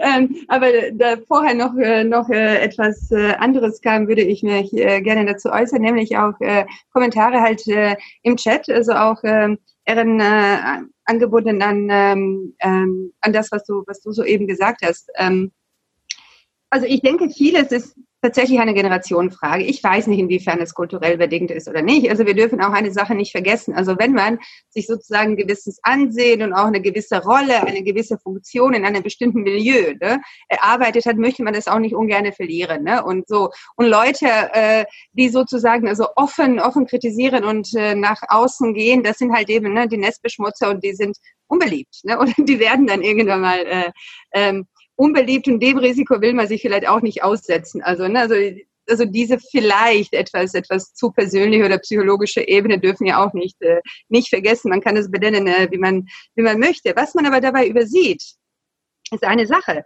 Ähm, so kann man es vielleicht noch in dieser Generation schaffen. Ja? Aber in der nächsten Generation schon bleiben halt eben ne, nur diejenigen, die der Kommentator auf Chat halt eben als die, also die neuen Funktionäre mit dem gleichen Mindset genannt hat, aber das werden nicht viele sein. Ja, in der übernächsten Generation wird schon niemand mehr da sein. Warum? Also weil junge Menschen einfach auf die auf diese, sag mal, inhaltsleeren Hülsen einfach ne, keine Lust mehr haben. Man wird in die Moschee kommen, um zu beten und da wird man wieder gehen. Also vor einigen Wochen gab es ja hier bei Muslim Debate auch tatsächlich die, die Frage, ne, also zur, zur Moschee der Zukunft, wo ganz klar geworden ist, ne, junge Menschen fühlen sich da einfach nicht mehr beheimatet, so vielleicht, ne, vollziehen sie sozusagen ne, Gebete da und so und das war's. Ja, ähm, das heißt, also man gefährdet sozusagen, also indem man nicht indem man nicht reagiert, indem man sich auch nicht weiterentwickelt, ja, gefährdet man auch die eigene Zukunft. Denn irgendwann mal wird kein Nachwuchs mehr da sein, ja. Die werden entweder zu den ganz Radikalen rennen oder sie werden sich auch, das ist übrigens auch ein Trend, den man beobachtet, komplett von der Religion lösen. Und allein schon eigentlich aus Selbstinteresse heraus, ja, äh, wäre das vielleicht äh, abgesehen mal von all den anderen Sachen, die genauso wichtig sind, nämlich also die, äh, die Frage, in was für einer Gesellschaft wollen wir leben, ja, und was können wir denn da dafür beitragen, also, ne, und zwar auch aktiv, proaktiv beitragen und nicht nur immer reaktiv und, äh, und, und passiv und sich, ne, in irgendwelche beleidigten Ecken dann verkriechen.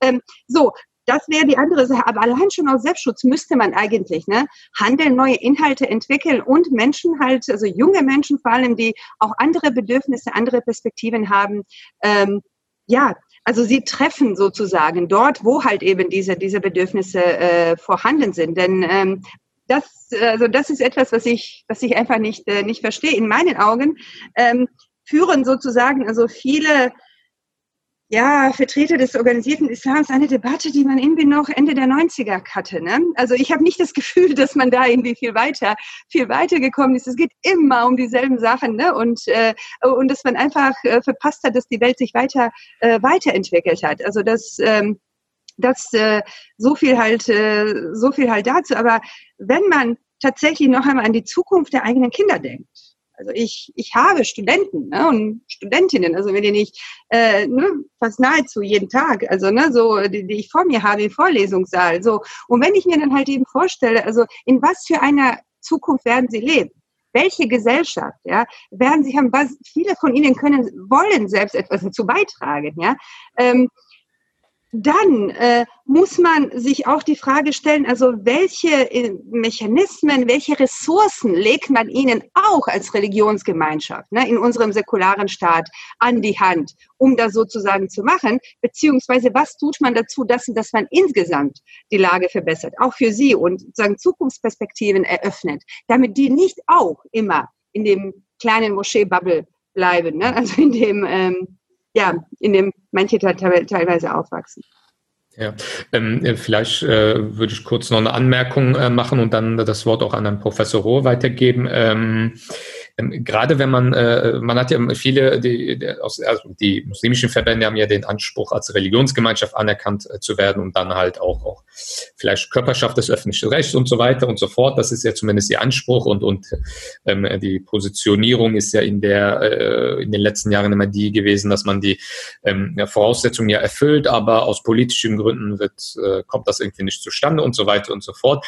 Ähm, wenn wir jetzt aber so diese, ja, diese, diese weit verbreitete Lähmung dieser Strukturen sich anschauen, wenn es um gesellschaftsrelevante Diskurse geht, ähm, bekommt man manchmal den Eindruck, dass sie nicht, sich nicht in Richtung einer Religionsgemeinschaft entwickeln, äh, sondern eher in eine Richtung, äh, dass sie einfach nur Immobilienverwalter von Moscheen sind.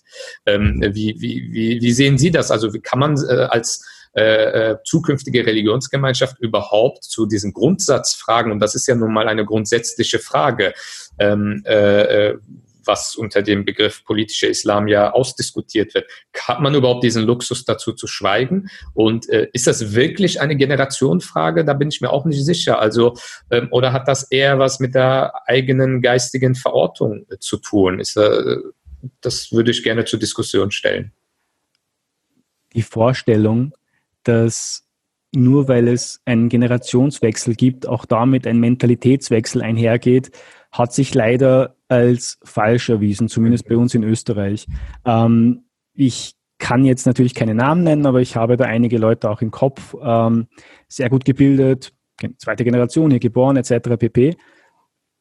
Aber die haben sich einfach so sozialisiert innerhalb eben ihrer Moscheebubble und haben sich sozusagen eher an die Altvorderen angepasst in ihrer Art und Weise eben zu organisieren, zu verwalten und so weiter und haben eben nicht jetzt quasi ähm, eine, eine kleine Revolution beziehungsweise Evolution ausgelöst. Also ich fürchte die Vorstellung, dass ähm, mit der, einer neuen Generation auch eine neue Mentalität einkehrt, ist leider in der, in der Praxis nicht erfolgt. Also zumindest bei uns in Österreich ist, ist beobachte, beobachte ich einfach den, den, ja, das, das Gegenteil eher. Mhm. Also die, die quasi, wie sagt man da, ähm, ja, die, die Kopie dann quasi von den Altvorderen. Ne? Das ist so kleine Erbakans und kleine Suleimanjes und so weiter, so von dem her. Ja, das, äh, Herr Professor Rohr wollte gleich noch was sagen, aber ich kurz, weil wegen diesem kulturellen Argument hatten Sie ja eben angeführt, ähm, das schreibt äh, Herr Keimann, glaube ich, das kulturelle Argument exkulpiert die Betroffenen zu leicht. In der Türkei gibt es seit Jahren faktisch nur noch eine politische Kultur der Konfrontation und des Konflikts. Was einem wichtig ist, wird laut und teilweise vulgär populistisch artikuliert. Das findet auch hier in Deutschland als Pose der Stärke unter Muslimen große Sympathien. Es ist doch eher das Unvermögen, Distanz zu behaupten, wo es keine gibt. Wie soll sich zum Beispiel der ZMD zu diesem Thema äußern, angesichts der eigenen Mitgliederstruktur oder IGMG, ohne mit dem Erbe Erberkanz zu brechen oder DTIP, wenn Beamte des türkischen, Staat, äh, des türkischen Staates sich gegen den eigenen Dienst, der, Dienstherren positionieren müssten? Also, ich kann an der Stelle nur meine Beobachtungen wiedergeben, die mhm. allerdings schon Jahrzehnte alt sind. Und ich wollte mit diesem Kulturargument äh, auch nichts rechtfertigen. Ich versuche nur Dinge zu erklären, möglicherweise. Mhm. Aber ich, ich halte es auch für vollkommen ähm, ja, geboten und, und, und ähm, nicht entschuldbar auf der anderen Seite, wenn man es nicht tut, sich zum Leben in dieser Gesellschaft zu positionieren. Ähm, und ich, an der Stelle denke ich eben, Herr äh, Aksak, dass es der jungen Generation leichter fällt, sich in der Zivilgesellschaft zu positionieren. Aber ich gebe Ihnen völlig recht, neu positionieren heißt noch keineswegs, ähm, sich demokratisch rechtsstaatlich zu entwickeln. Das kann auch das Gegenteil sein, ne? dass man das vorhandene Instrumentarium, das man gut kennt, nutzt, äh, um seine eigenen Ziele da zu verfolgen. Und da müssen wir schon genau hinschauen. Ähm, und in der Tat denke ich auch, es ist der Zeitpunkt gekommen, wenn äh, Organisationen beanspruchen, ähm, inländische Organisationen, Religionsorganisationen zu sein, dann kommen sie nicht drum sich mit den Aspekten ihrer Vergangenheit auseinanderzusetzen, die dagegen sprechen, dass es in der Vergangenheit mal waren um das sehr positiv auszudrücken. Ne? Und dazu kann eben beispielsweise so eine institutionelle Abhängigkeit von der türkischen Religionsbehörde zählen, ähm, die durchgreifen kann letztlich. Ich habe Kontakt zu vielen Organisationen und die haben auch ein hohes Maß an Binnenpluralität. Aber wenn es hart auf hart geht, muss man natürlich schon mal schauen, welche Durchgriffsmöglichkeiten gibt es, ökonomischer Art, ne, Stichwort Moscheenverwaltung, oder eben auch institutioneller Art. und solange es eben noch so ist, dass beispielsweise in Deutschland äh, der Dienstvorgesetzte der, der äh, entsandten Imame, die es übrigens auch bei Miligorische als eine große Zahl gibt, der jeweilige Generalkonsul der türkischen Republik ist, dann kann man schon seine Fragezeichen machen, ob das eine Religionsorganisation ist. Zumal, wenn man sich die aktuelle äh, Entwicklung innerhalb von Dianet anschaut, ähm, die mir sehr, sehr große Sorgen macht. Also was Herr Arbasch und, und Konsorten da in den letzten Monaten so von sich geben, das finde ich in höchstem Maße besorgniserregend.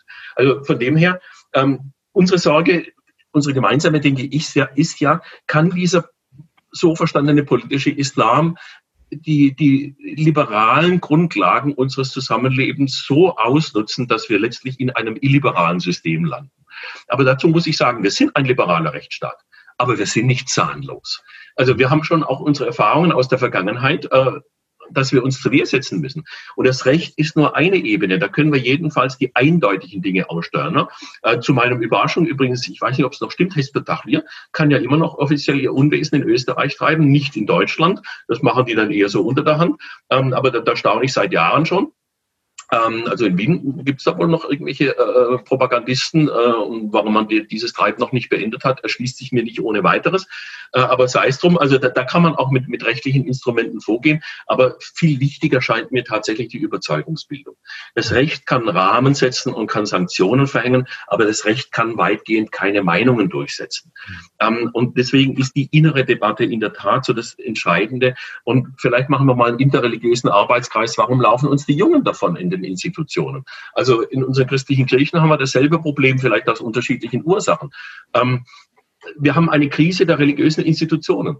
Äh, die Vorhandenen können die Chance nutzen, indem sie sich in der Gesellschaft so positionieren, dass sie auch für den Nachwuchs interessant sind. Wobei ich sagen muss, meine größere Sorge, ich, sehe, sehe schon das Problem mit manchen Verbänden und ihrer Politik. Ähm, meine größere Sorge ist im Grunde die immer zerstreutere äh, Szene, die wir haben, in die wir auch fast schon gar nicht mehr reinkommen, die in irgendwelchen Chatforen sich abspielt und ähnliches mehr, wo wirklich schlimme Formen der Radikalisierung stattfinden, Copy-Paste-Koran äh, läuft ähm, und so diese Typen ne, vom kriminellen Drogenhändler zum Verkünder des Propheten. Ähm, also da, da, da ist meine Sorge noch größer und ich höre auch aus Organisationen, dass sie selbst schon Schwierigkeiten haben, dieses Klientel zu erreichen.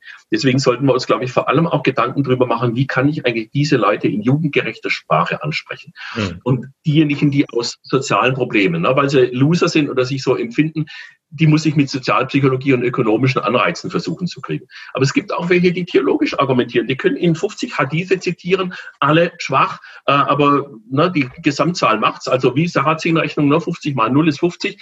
Ähm, da brauchen wir dann schon auch authentische theologische Argumente von Leuten, die die voranbringen können. Und das ist halt was, was die muslimischen Communities in, in, in Europa selbst im Grunde vor allem leisten können und müssen. Aber an der Stelle brauchen sie dann auch die Unterstützung von außen. Dass man halt wirklich sortiert, dass man sich nicht nur die Lieblingsmuslime zurecht sortiert, ne, wie es dann manche auch machen, sondern sich überlegt, welches religiöse Spektrum ist eigentlich akzeptabel. Meine Faustregel ist immer, was die Bischofskonferenz sagen darf, darf auch eine islamische Organisation sagen, ähm, zu bestimmten gesellschaftlichen Themen. Ne? Man darf aus Rechtsgründen kritisch zur Ehe für alle stehen, ne? auch wenn die viele für gut halten und es gute Gründe dafür gibt. Aber da ist man noch nicht schon gleich draußen aus dem demokratisch-rechtsstaatlichen Spektrum. Und das werden jetzt wirklich schwierige Fragen. Und deswegen finde ich es gut auch, wenn es entsprechende Forschungseinrichtungen gibt, wenn sie sich dann entsprechend auch mit diesen konkreten Einzelfragen auseinandersetzen und da versuchen, ein bisschen mehr Klarheit zu schaffen, dass wir die Leute einfach richtig auseinandersortieren. Die, die ins Boot wollen oder reingehören, reinnehmen und die, die gefährlich sind, dann aber auch wirklich mit allen Mitteln des Rechtsstaats in die Schranken weisen. Hm. Ähm, Frau Amerika hat sich ja. gemeldet. Ja, ähm, ich möchte versuchen, also ein paar Fragen zu bündeln, ne, in dem, was, mhm. äh, was ich jetzt sage. Nämlich, äh, also es gab eine Frage nach, äh, eigentlich an Herrn Axack gerichtet ist, da würde es mich auch interessieren, wie seine Einschätzung davon ist, ähm, was genau diese Dokumentationsstelle jetzt eigentlich ne, also so machen soll, ähm, also oder wie kam das zustande. So, und dann gab es aber die Frage, und die würde ich zusammen, äh, zusammennehmen, ähm, nach, ähm, ich glaube von Murat Kaiman, also, ne, also so, warum man äh, sozusagen so nicht innerhalb ne, der Machtapparate, ne, der Organisationen, ne, also sich äußern kann. Ja, so. Ähm, und ich glaube, also das ist, äh, was wir halt eben äh, grundsätzlich so auch vielleicht in diesen Diskussionen vergessen. Also es gibt, wir leben ja in Machtstrukturen, ja, also und zwar nicht nur, und das, das ist mir ganz wichtig, ne, nicht nur, wie es häufig heißt, ne, also Machtstrukturen, die von Staat aus sozusagen von oben ausgeübt werden, ja, ähm, sondern auch innerhalb. Ne, kleine Organisationen, vor allem aber auch große Organisationen, gibt es ganz, ganz klare Hierarchien und Machtstrukturen, die letztendlich nichts äh, oder, oder nicht viel Veränderung zulassen oder die halt ja, auch Dissens ne, ziemlich stark sanktionieren. Ne? Also, ähm, oder auch nicht, nicht erlauben oder auch nicht sichtbar machen, äh, nicht sichtbar werden lassen. So, und einer der Punkte, also wie wäre schon, also sich dessen bewusst zu werden und da vielleicht zuerst mal auch mit der Kritik anzufangen. Ähm, viele äh, Akteure äh, aus dem, aus, ja nicht aus dem politisch-islamischen, aber dem organisiert-islamischen Spektrum, ne, so ich habe das auch so oft erlebt, ne? also dass, dass, dass Leute sitzen da, die also aus diesem Spektrum kommen und plötzlich Foucault zitieren um Machtstrukturen in einer Gesellschaft und so weiter, ne?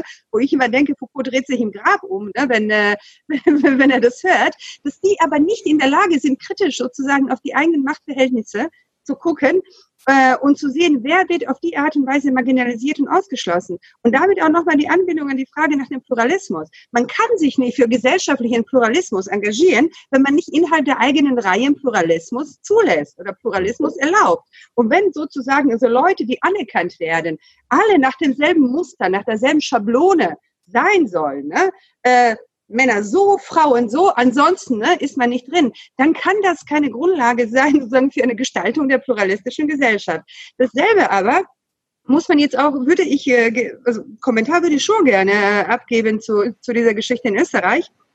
Wie gesagt, also ich, ich, ich weiß nicht, was da genau passiert, aber man müsste schon ein paar wichtige Fragen stellen, glaube ich. Also bevor man ähm, bevor man sich da an eine Bewertung dieser, dieser Geschichte herantraut oder, oder heranwagt. Nämlich, ähm, ähm, was für Expertise wird da hingezogen, ja, äh, also hinzugezogen. Wer sozusagen soll, soll das beurteilen? Mit welchen Methoden, ja?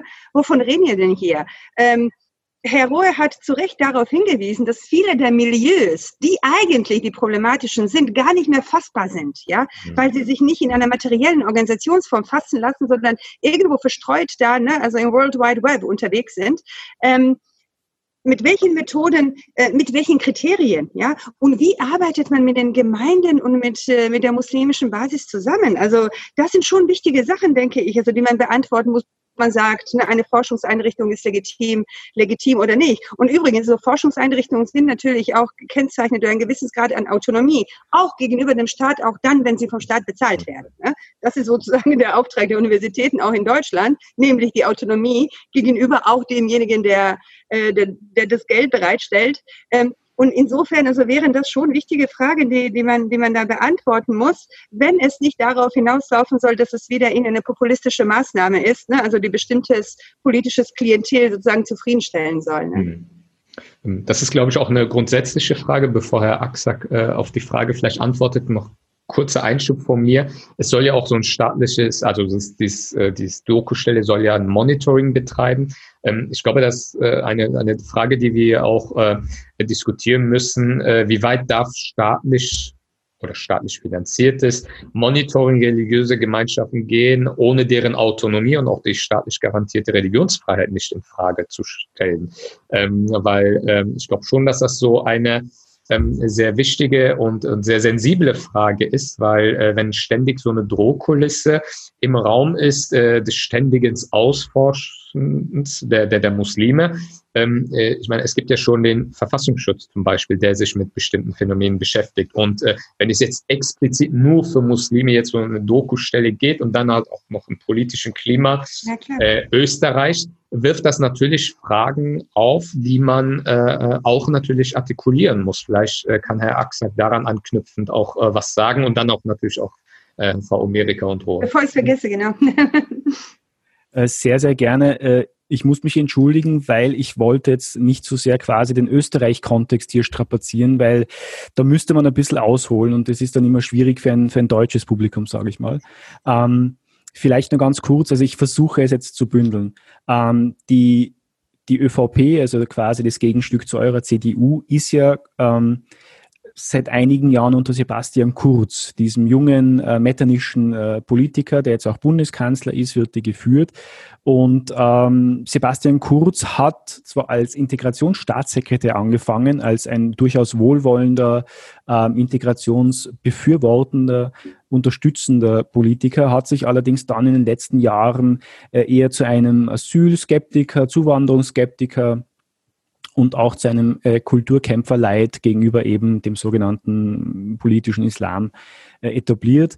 Ähm, man muss es also in diesem Kontext sehen. Ja. Also bei uns in Österreich führen wir eben eine sehr intensive Debatte, die in den letzten Jahren besonders pikant geworden ist, weil einfach die Regierungspartei, die stärkste Partei, die ÖVP, äh, diese Themen einfach ähm, ja, auf der Agenda hat. Deswegen äh, wie schon gesagt, also die, die Frage eben auch im Chat war ja, was soll es sein? Soll es eine unabhängige Stelle sein oder soll es eben eine, eine, eine Polit-PR-Show sein?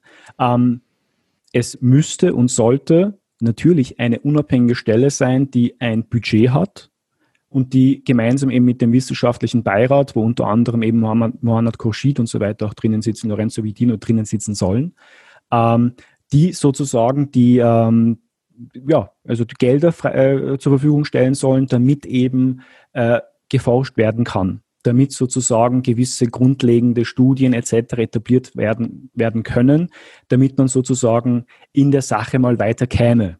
Das ist die Absicht.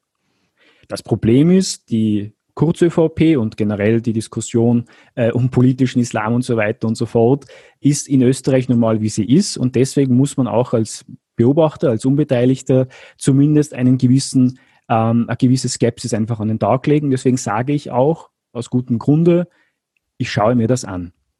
Die Absicht der Frau Ministerin war ganz klar, sie will Unabhängigkeit, sie will quasi, dass hier Grundlagenforschung auch etabliert wird, dass auch eine klare Definition, was politischer Islam denn sein soll, aus Sicht der Regierung ähm, der österreichischen äh, erfolgen. Okay, aber ich schaue es mir an und ich, ich darf aufgrund der vergangenen Jahre und aufgrund des politischen Profils von Sebastian Kurz, dem Bundeskanzler, einfach äh, skeptisch sein und, und äh, ja, auch wenn ich mir natürlich auch wünschen würde, wie Herr Professor Rohe, dass man diese Chance vielleicht auch nicht einfach so für ein bisschen Polit-PR quasi einfach ähm, vorbeiziehen lässt. Ich hoffe, das hat, hat es, hat es geholfen? Ja, danke dir. Äh, äh, Amina, du wolltest noch kurz. Ja. Ähm, ja, das hörte sich so an, also als hätte es jetzt in den letzten 20 Jahren, also nicht an deutschsprachigen Universitäten in Österreich und Schweiz ne, ungefähr 4000 mindestens ne, Dissertationen und Forschungsarbeiten zum politischen Islam und Salafismus gegeben. Ne? Also eine Zeit lang war das sozusagen das äh, ähm, der, der Begriff, also bei dem es ganz klar war, also ne, dass er bei Förderanträgen ziehen werde und dass sie, dass sie positiv bewertet werden. Okay, äh, jetzt mal äh, unabhängig davon, also äh, und weil, weil hier auch noch einmal im Chat Hizbut angesprochen wurde, äh, auch von Herrn Rohe äh, äh vorhin auch nochmal in Bezug auf Österreich. Also ne, ich bin ja hier im hessischen Raum äh, und gerade also im, Frankfurter Raum äh, sind die neuen Cover-Organisationen, sage ich mal so, die unter anderen Namen auftreten, ziemlich stark. Ne? So, womit haben die sozusagen den größten Zulauf oder den größten Popularitätszuwachs in den letzten Jahren gemacht? Mit der Unterschriftenkampagne zur, äh, gegen das Kopftuchverbot. Mhm. So. Und da habe ich mir die Frage gestellt, ob diese Diskussionen, und das könnte man vielleicht auch, also mit, äh, ich formuliere das vorsichtig, weil ich den österreichischen Kontext natürlich nicht so kenne, aber mit Vorsicht auch in die Richtung formulieren, ob nicht bestimmte politische Maßnahmen sagen, eher eigentlich dazu beitragen, ja, oder das sozusagen auch noch beschleunigen oder erleichtern, also dass junge Leute sich also radikalen Bewegungen des politischen Islams dieser Kategorie, dieser Kategorie anschließen. Hätte es die Kopftuchdebatte an den Schulen nicht gegeben, die haben die natürlich komplett falsch dargestellt und so weiter, aber die haben sie haben sie aufgegriffen und Unterschriften gesammelt, ne, vor Moscheen in den Städten und so weiter, wo es darum geht, Kopftuch ist ein Identitätssymbol. Das ist die, das ist die Begrifflichkeit, mit der sie, mit der sie operieren. Ne? Äh, und da habe ich mir die Frage gestellt, ob sozusagen, also nicht politische Diskurse und, und Islamdiskurse nicht, also gerade also bei, bei diesen Bewegungen nicht tatsächlich auch noch stark dazu beitragen. Ja, dass man einfach sagt, okay, ich habe jetzt keine Lust mehr und ne, oder dass man einfach empfänglicher ist. Damit will ich nicht sagen, dass Radikalisierung nur reaktiv ist. Ne? Also natürlich steckt da eine Ideologie dahinter, die, die die Grundlage bildet. Und noch einmal zu, zu, zu der Hizbut Tahrir, also wo es in den Chat heißt, die wollen offiziell hier kein, kein System wechseln. Natürlich wollen die kein System wechseln, weil sie in dem Sinne kein Projekt haben. Das ist eine von diesen abstrakten Vorstellungen. Aber wenn man sich tatsächlich nochmal also mit denen unterhält, und ich hatte leider das Vergnügen, ich mache es in Anführungszeichen, äh, dem einen oder dem anderen zu begegnen, auch, äh, auch im Gespräch. Und wenn man da noch einmal hinhorcht, also was sind das für gesellschaftliche Vorstellungen, die dahinter stecken? Ja, also das ist absolute Ablehnung der Menschenrechte als menschengemacht, absolute Ablehnung der Demokratie als halt eben, ne, also keine göttliche Souveränität, ähm, absolute Ablehnung der Gleichheit unter Menschen, Befürwortung teilweise der Sklaverei, weil der Prophet es ja auch so gemacht hat. Ne? Das sind also so bestimmte Ordnungsvorstellungen, wo man sich schon fragt, äh, wo, wo, wo kommt das eigentlich her? Ne? Also das findet man nicht mal, nicht mal mehr bei den Muslimbrüdern. So, und natürlich, also will man kein Systemwechsel, aber wer von so einer Ideologie sozusagen indoktriniert wird, mhm. müssen nicht alle sein. Aber da reicht manchmal nur so ein Zünder, ne?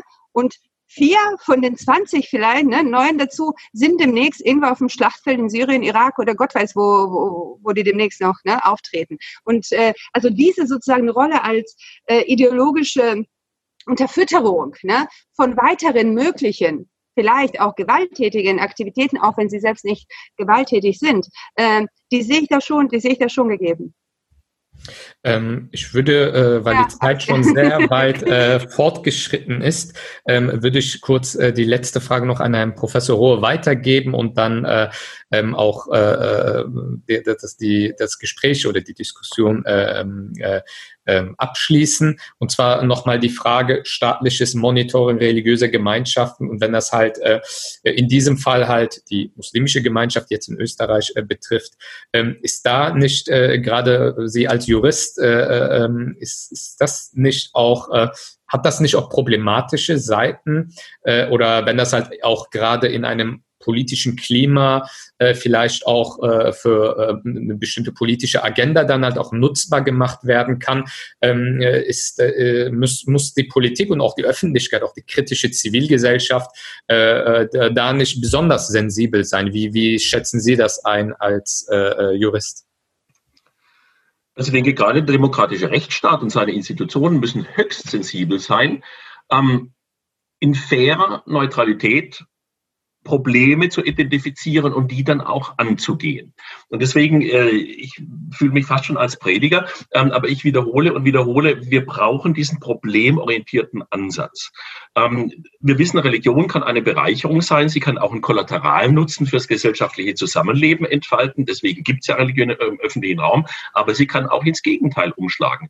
Und was jetzt konkret den Islam angeht, ähm, also dieser Satz, das hat alles mit dem Islam nichts zu tun, der macht mich auch nervös, muss ich gestehen. Ich respektiere ihn sehr als individuelle Aussage einer Muslimin, eines Muslims, die sagt, das, was wir da sehen, das hat mit meinem Verständnis von Religion nichts zu tun. Das ist eine absolut respektable Aussage. Aber es ist nicht so, dass dieser islamische Staat oder radikale Gruppen hier sich aufs kommunistische Manifest beziehen würden, ähm, sondern das ist dann schon Koran und Hadith und ich weiß nicht was alles, schon auch in verquerer Auslegung, aber es gibt dieses Substrat, mit dem man sich auseinandersetzen muss. Und deswegen ähm, solange das diskriminierungsfrei, problemorientiert geht, ist es völlig in Ordnung. Und dass wir in den letzten Jahrzehnten, und zwar seit dieser fürchterlichen saudischen äh, Religionskontrollpolitik weltweit und dann noch der iranischen Revolution, ähm, da haben wir einen Schwenk in Richtung eines intoleranten, repressiven Islam. Das war nicht immer so in der jüngeren Vergangenheit. Und es ist auch nicht ein Markenzeichen des Islam. Aber das, das Gesamtgesicht ist nicht schöner geworden in den letzten Jahrzehnten. Und diesem Problem muss man sich einfach stellen, im Interesse aller Beteiligten. Beteiligten. Ähm, und deswegen halte ich es im Prinzip für gut, wenn auch solche Monitoringstellen eingerichtet werden. Ähm, und selbst dann, wenn da politische Überlegungen dahinter stecken, das ist ja nichts Illegitimes. Leute haben Sorgen, Leute haben Ängste. Die Deutsche Islamkonferenz hätte es wahrscheinlich in dieser Form ohne 9-11 nicht gegeben. Aber auch nicht den islamischen Religionsunterricht und die islamisch-theologischen Fakultäten. Mhm. Das war ein klarer politischer Wille. Wir brauchen einen gezähmten, demokratiekompatiblen Islam. Und viele Muslime oder Muslime hat das sehr gestört, zu Recht, weil sie gesagt haben, ja, sind wir denn jetzt ein generell, generelle Gefahr, ein generelles Problem für die Gesellschaft? Nein, sind sie nicht. Aber man muss so sagen, das Label außen an der Flasche ist weniger erfreulich als der Inhalt der Flasche. Und auf den kommt es mir an. Das heißt, wenn wir solche Stellen bekommen, die dann tatsächlich in fachlicher Qualifikation arbeiten, und nicht nur eine PR-Veranstaltung sein sollen, sondern einen effektiven Ertrag bringen sollen, dann haben wir sie bitter nötig. Und ja, Frau Amerika, ich kenne auch die Vielzahl von Arbeiten zu Salafismus und politischem Islam und viele haben wichtige Grundlagenarbeit geleistet. Aber wie viele dieser Arbeiten haben sich in einer, wie soll ich sagen, auch gesellschaftlich umsetzbaren, verständlichen Weise mit den Problemen hier und heute in Deutschland, Österreich, in Europa befasst. Das sind schon wesentlich weniger. Und ich glaube, es ist eine wichtige Aufgabe der Wissenschaft, der Politik, da auch Handreichungen zu vermitteln. Dass wir nicht immer nur Begriffe bis zum letzten schleifen, dass es zum Schluss keiner mehr versteht, von was wir reden, sondern dass wir manchmal auch uns trauen, Dinge zu vereinfachen, ohne dass sie falsch werden. Aber dass wir dann aus unseren Erfahrungen her auch Handlungsanweisungen geben können. Viele in der Politik haben nämlich Angst, das Falsche zu zu tun. Ähm, und äh, das ist meine Hoffnung. Und ich bin auch was Österreich angeht, nicht ohne Optimismus. Wir hatten vor ein paar Jahren das Dialogforum Islam. Äh, äh, in Österreich. Äh, da durfte ich ja selbst auch mich beteiligen an einer der ihren äh, heiklen Arbeitsgruppen. Und ich habe da schon eine sehr offene äh, Gesprächsatmosphäre erlebt. Ähm, und, und da ist also manches auf den Tisch gekommen, denke ich, was, was man weiterentwickeln und weiter diskutieren konnte. Und deswegen sehe ich das eigentlich wie Sie jetzt auch nach dem Motto, schauen wir mal, was da draus wird, aber es kann durchaus was werden. Nee, klar schon, ja, Herr Rohr. Also nur ein, nur ein Satz, Erin. Äh, Ganz kurz, ja. Ich bin absolut mit Ihnen einverstanden. Also, ne, so das, das wissenschaftliche Expertise, Handreichungen an die Politik, da habe ich ja auch nichts dagegen. Es, es würde mich sogar freuen, wenn es häufiger geschehen würde. Ich habe nur etwas dagegen, wenn die Politik Handreichungen an die Wissenschaft gibt. Ne? So, und das war halt eben ne, so meine, ähm, mein Einwand halt eben vorhin im Sinne von natürlich schauen wir mal, ne, aber bevor man sich überhaupt, ne, also an eine Bewertung der ganzen Geschichte äh, heranwagt, also ne, sollte man hinschauen und genauer so ein paar Fragen vielleicht stellen, ja. Vielen, vielen Dank äh, an, an, an alle, äh, an Herrn Axack aus äh, Wien äh, extra zugeschaltet, an Frau Professor Omerika und auch an Herrn Professor Rohr. Vielen, vielen Dank für die sehr, sehr wertvollen Beiträge. Ähm, es ist ein bisschen länger geworden als äh, ursprünglich geplant, aber ich glaube, das ist, äh, zeigt halt auch, dass es ein sehr wichtiges, aber auch komplexes Thema ist. Ähm, schade, dass kein Vertreter des Koordinationsrats der Muslime äh, kommen konnte. Das wäre, denke ich mal, noch spannender gewesen. Ähm, aber vielleicht klappt das ja in einer äh, äh künftigen Veranstaltung. Ähm, ich äh, bedanke mich auch ganz äh, herzlich bei den zahlreichen Zuschauern im Facebook-Livestream und auch hier bei Zoom. Ähm, äh, wir werden mit dieser Online-Reihe im Rahmen von Muslim Debate äh, ähm, weitermachen, aber im Oktober wird es auch unsere erste Präsenzveranstaltung geben. Äh, dazu in naher Zukunft äh, weitere Details. Ähm, ähm, vielen, vielen Dank, wie gesagt, nochmal an alle äh, äh, Mitdiskutanten und äh, verfolgt uns auf Social Media und unsere Webseite, abonniert unseren Newsletter Ähm, wir kommen äh, mit weiteren Veranstaltungen und weiteren spannenden Themen wieder zurück. Schönen Abend. Schönen Abend, dass du Ihnen. Danke. Gerne. Und danke.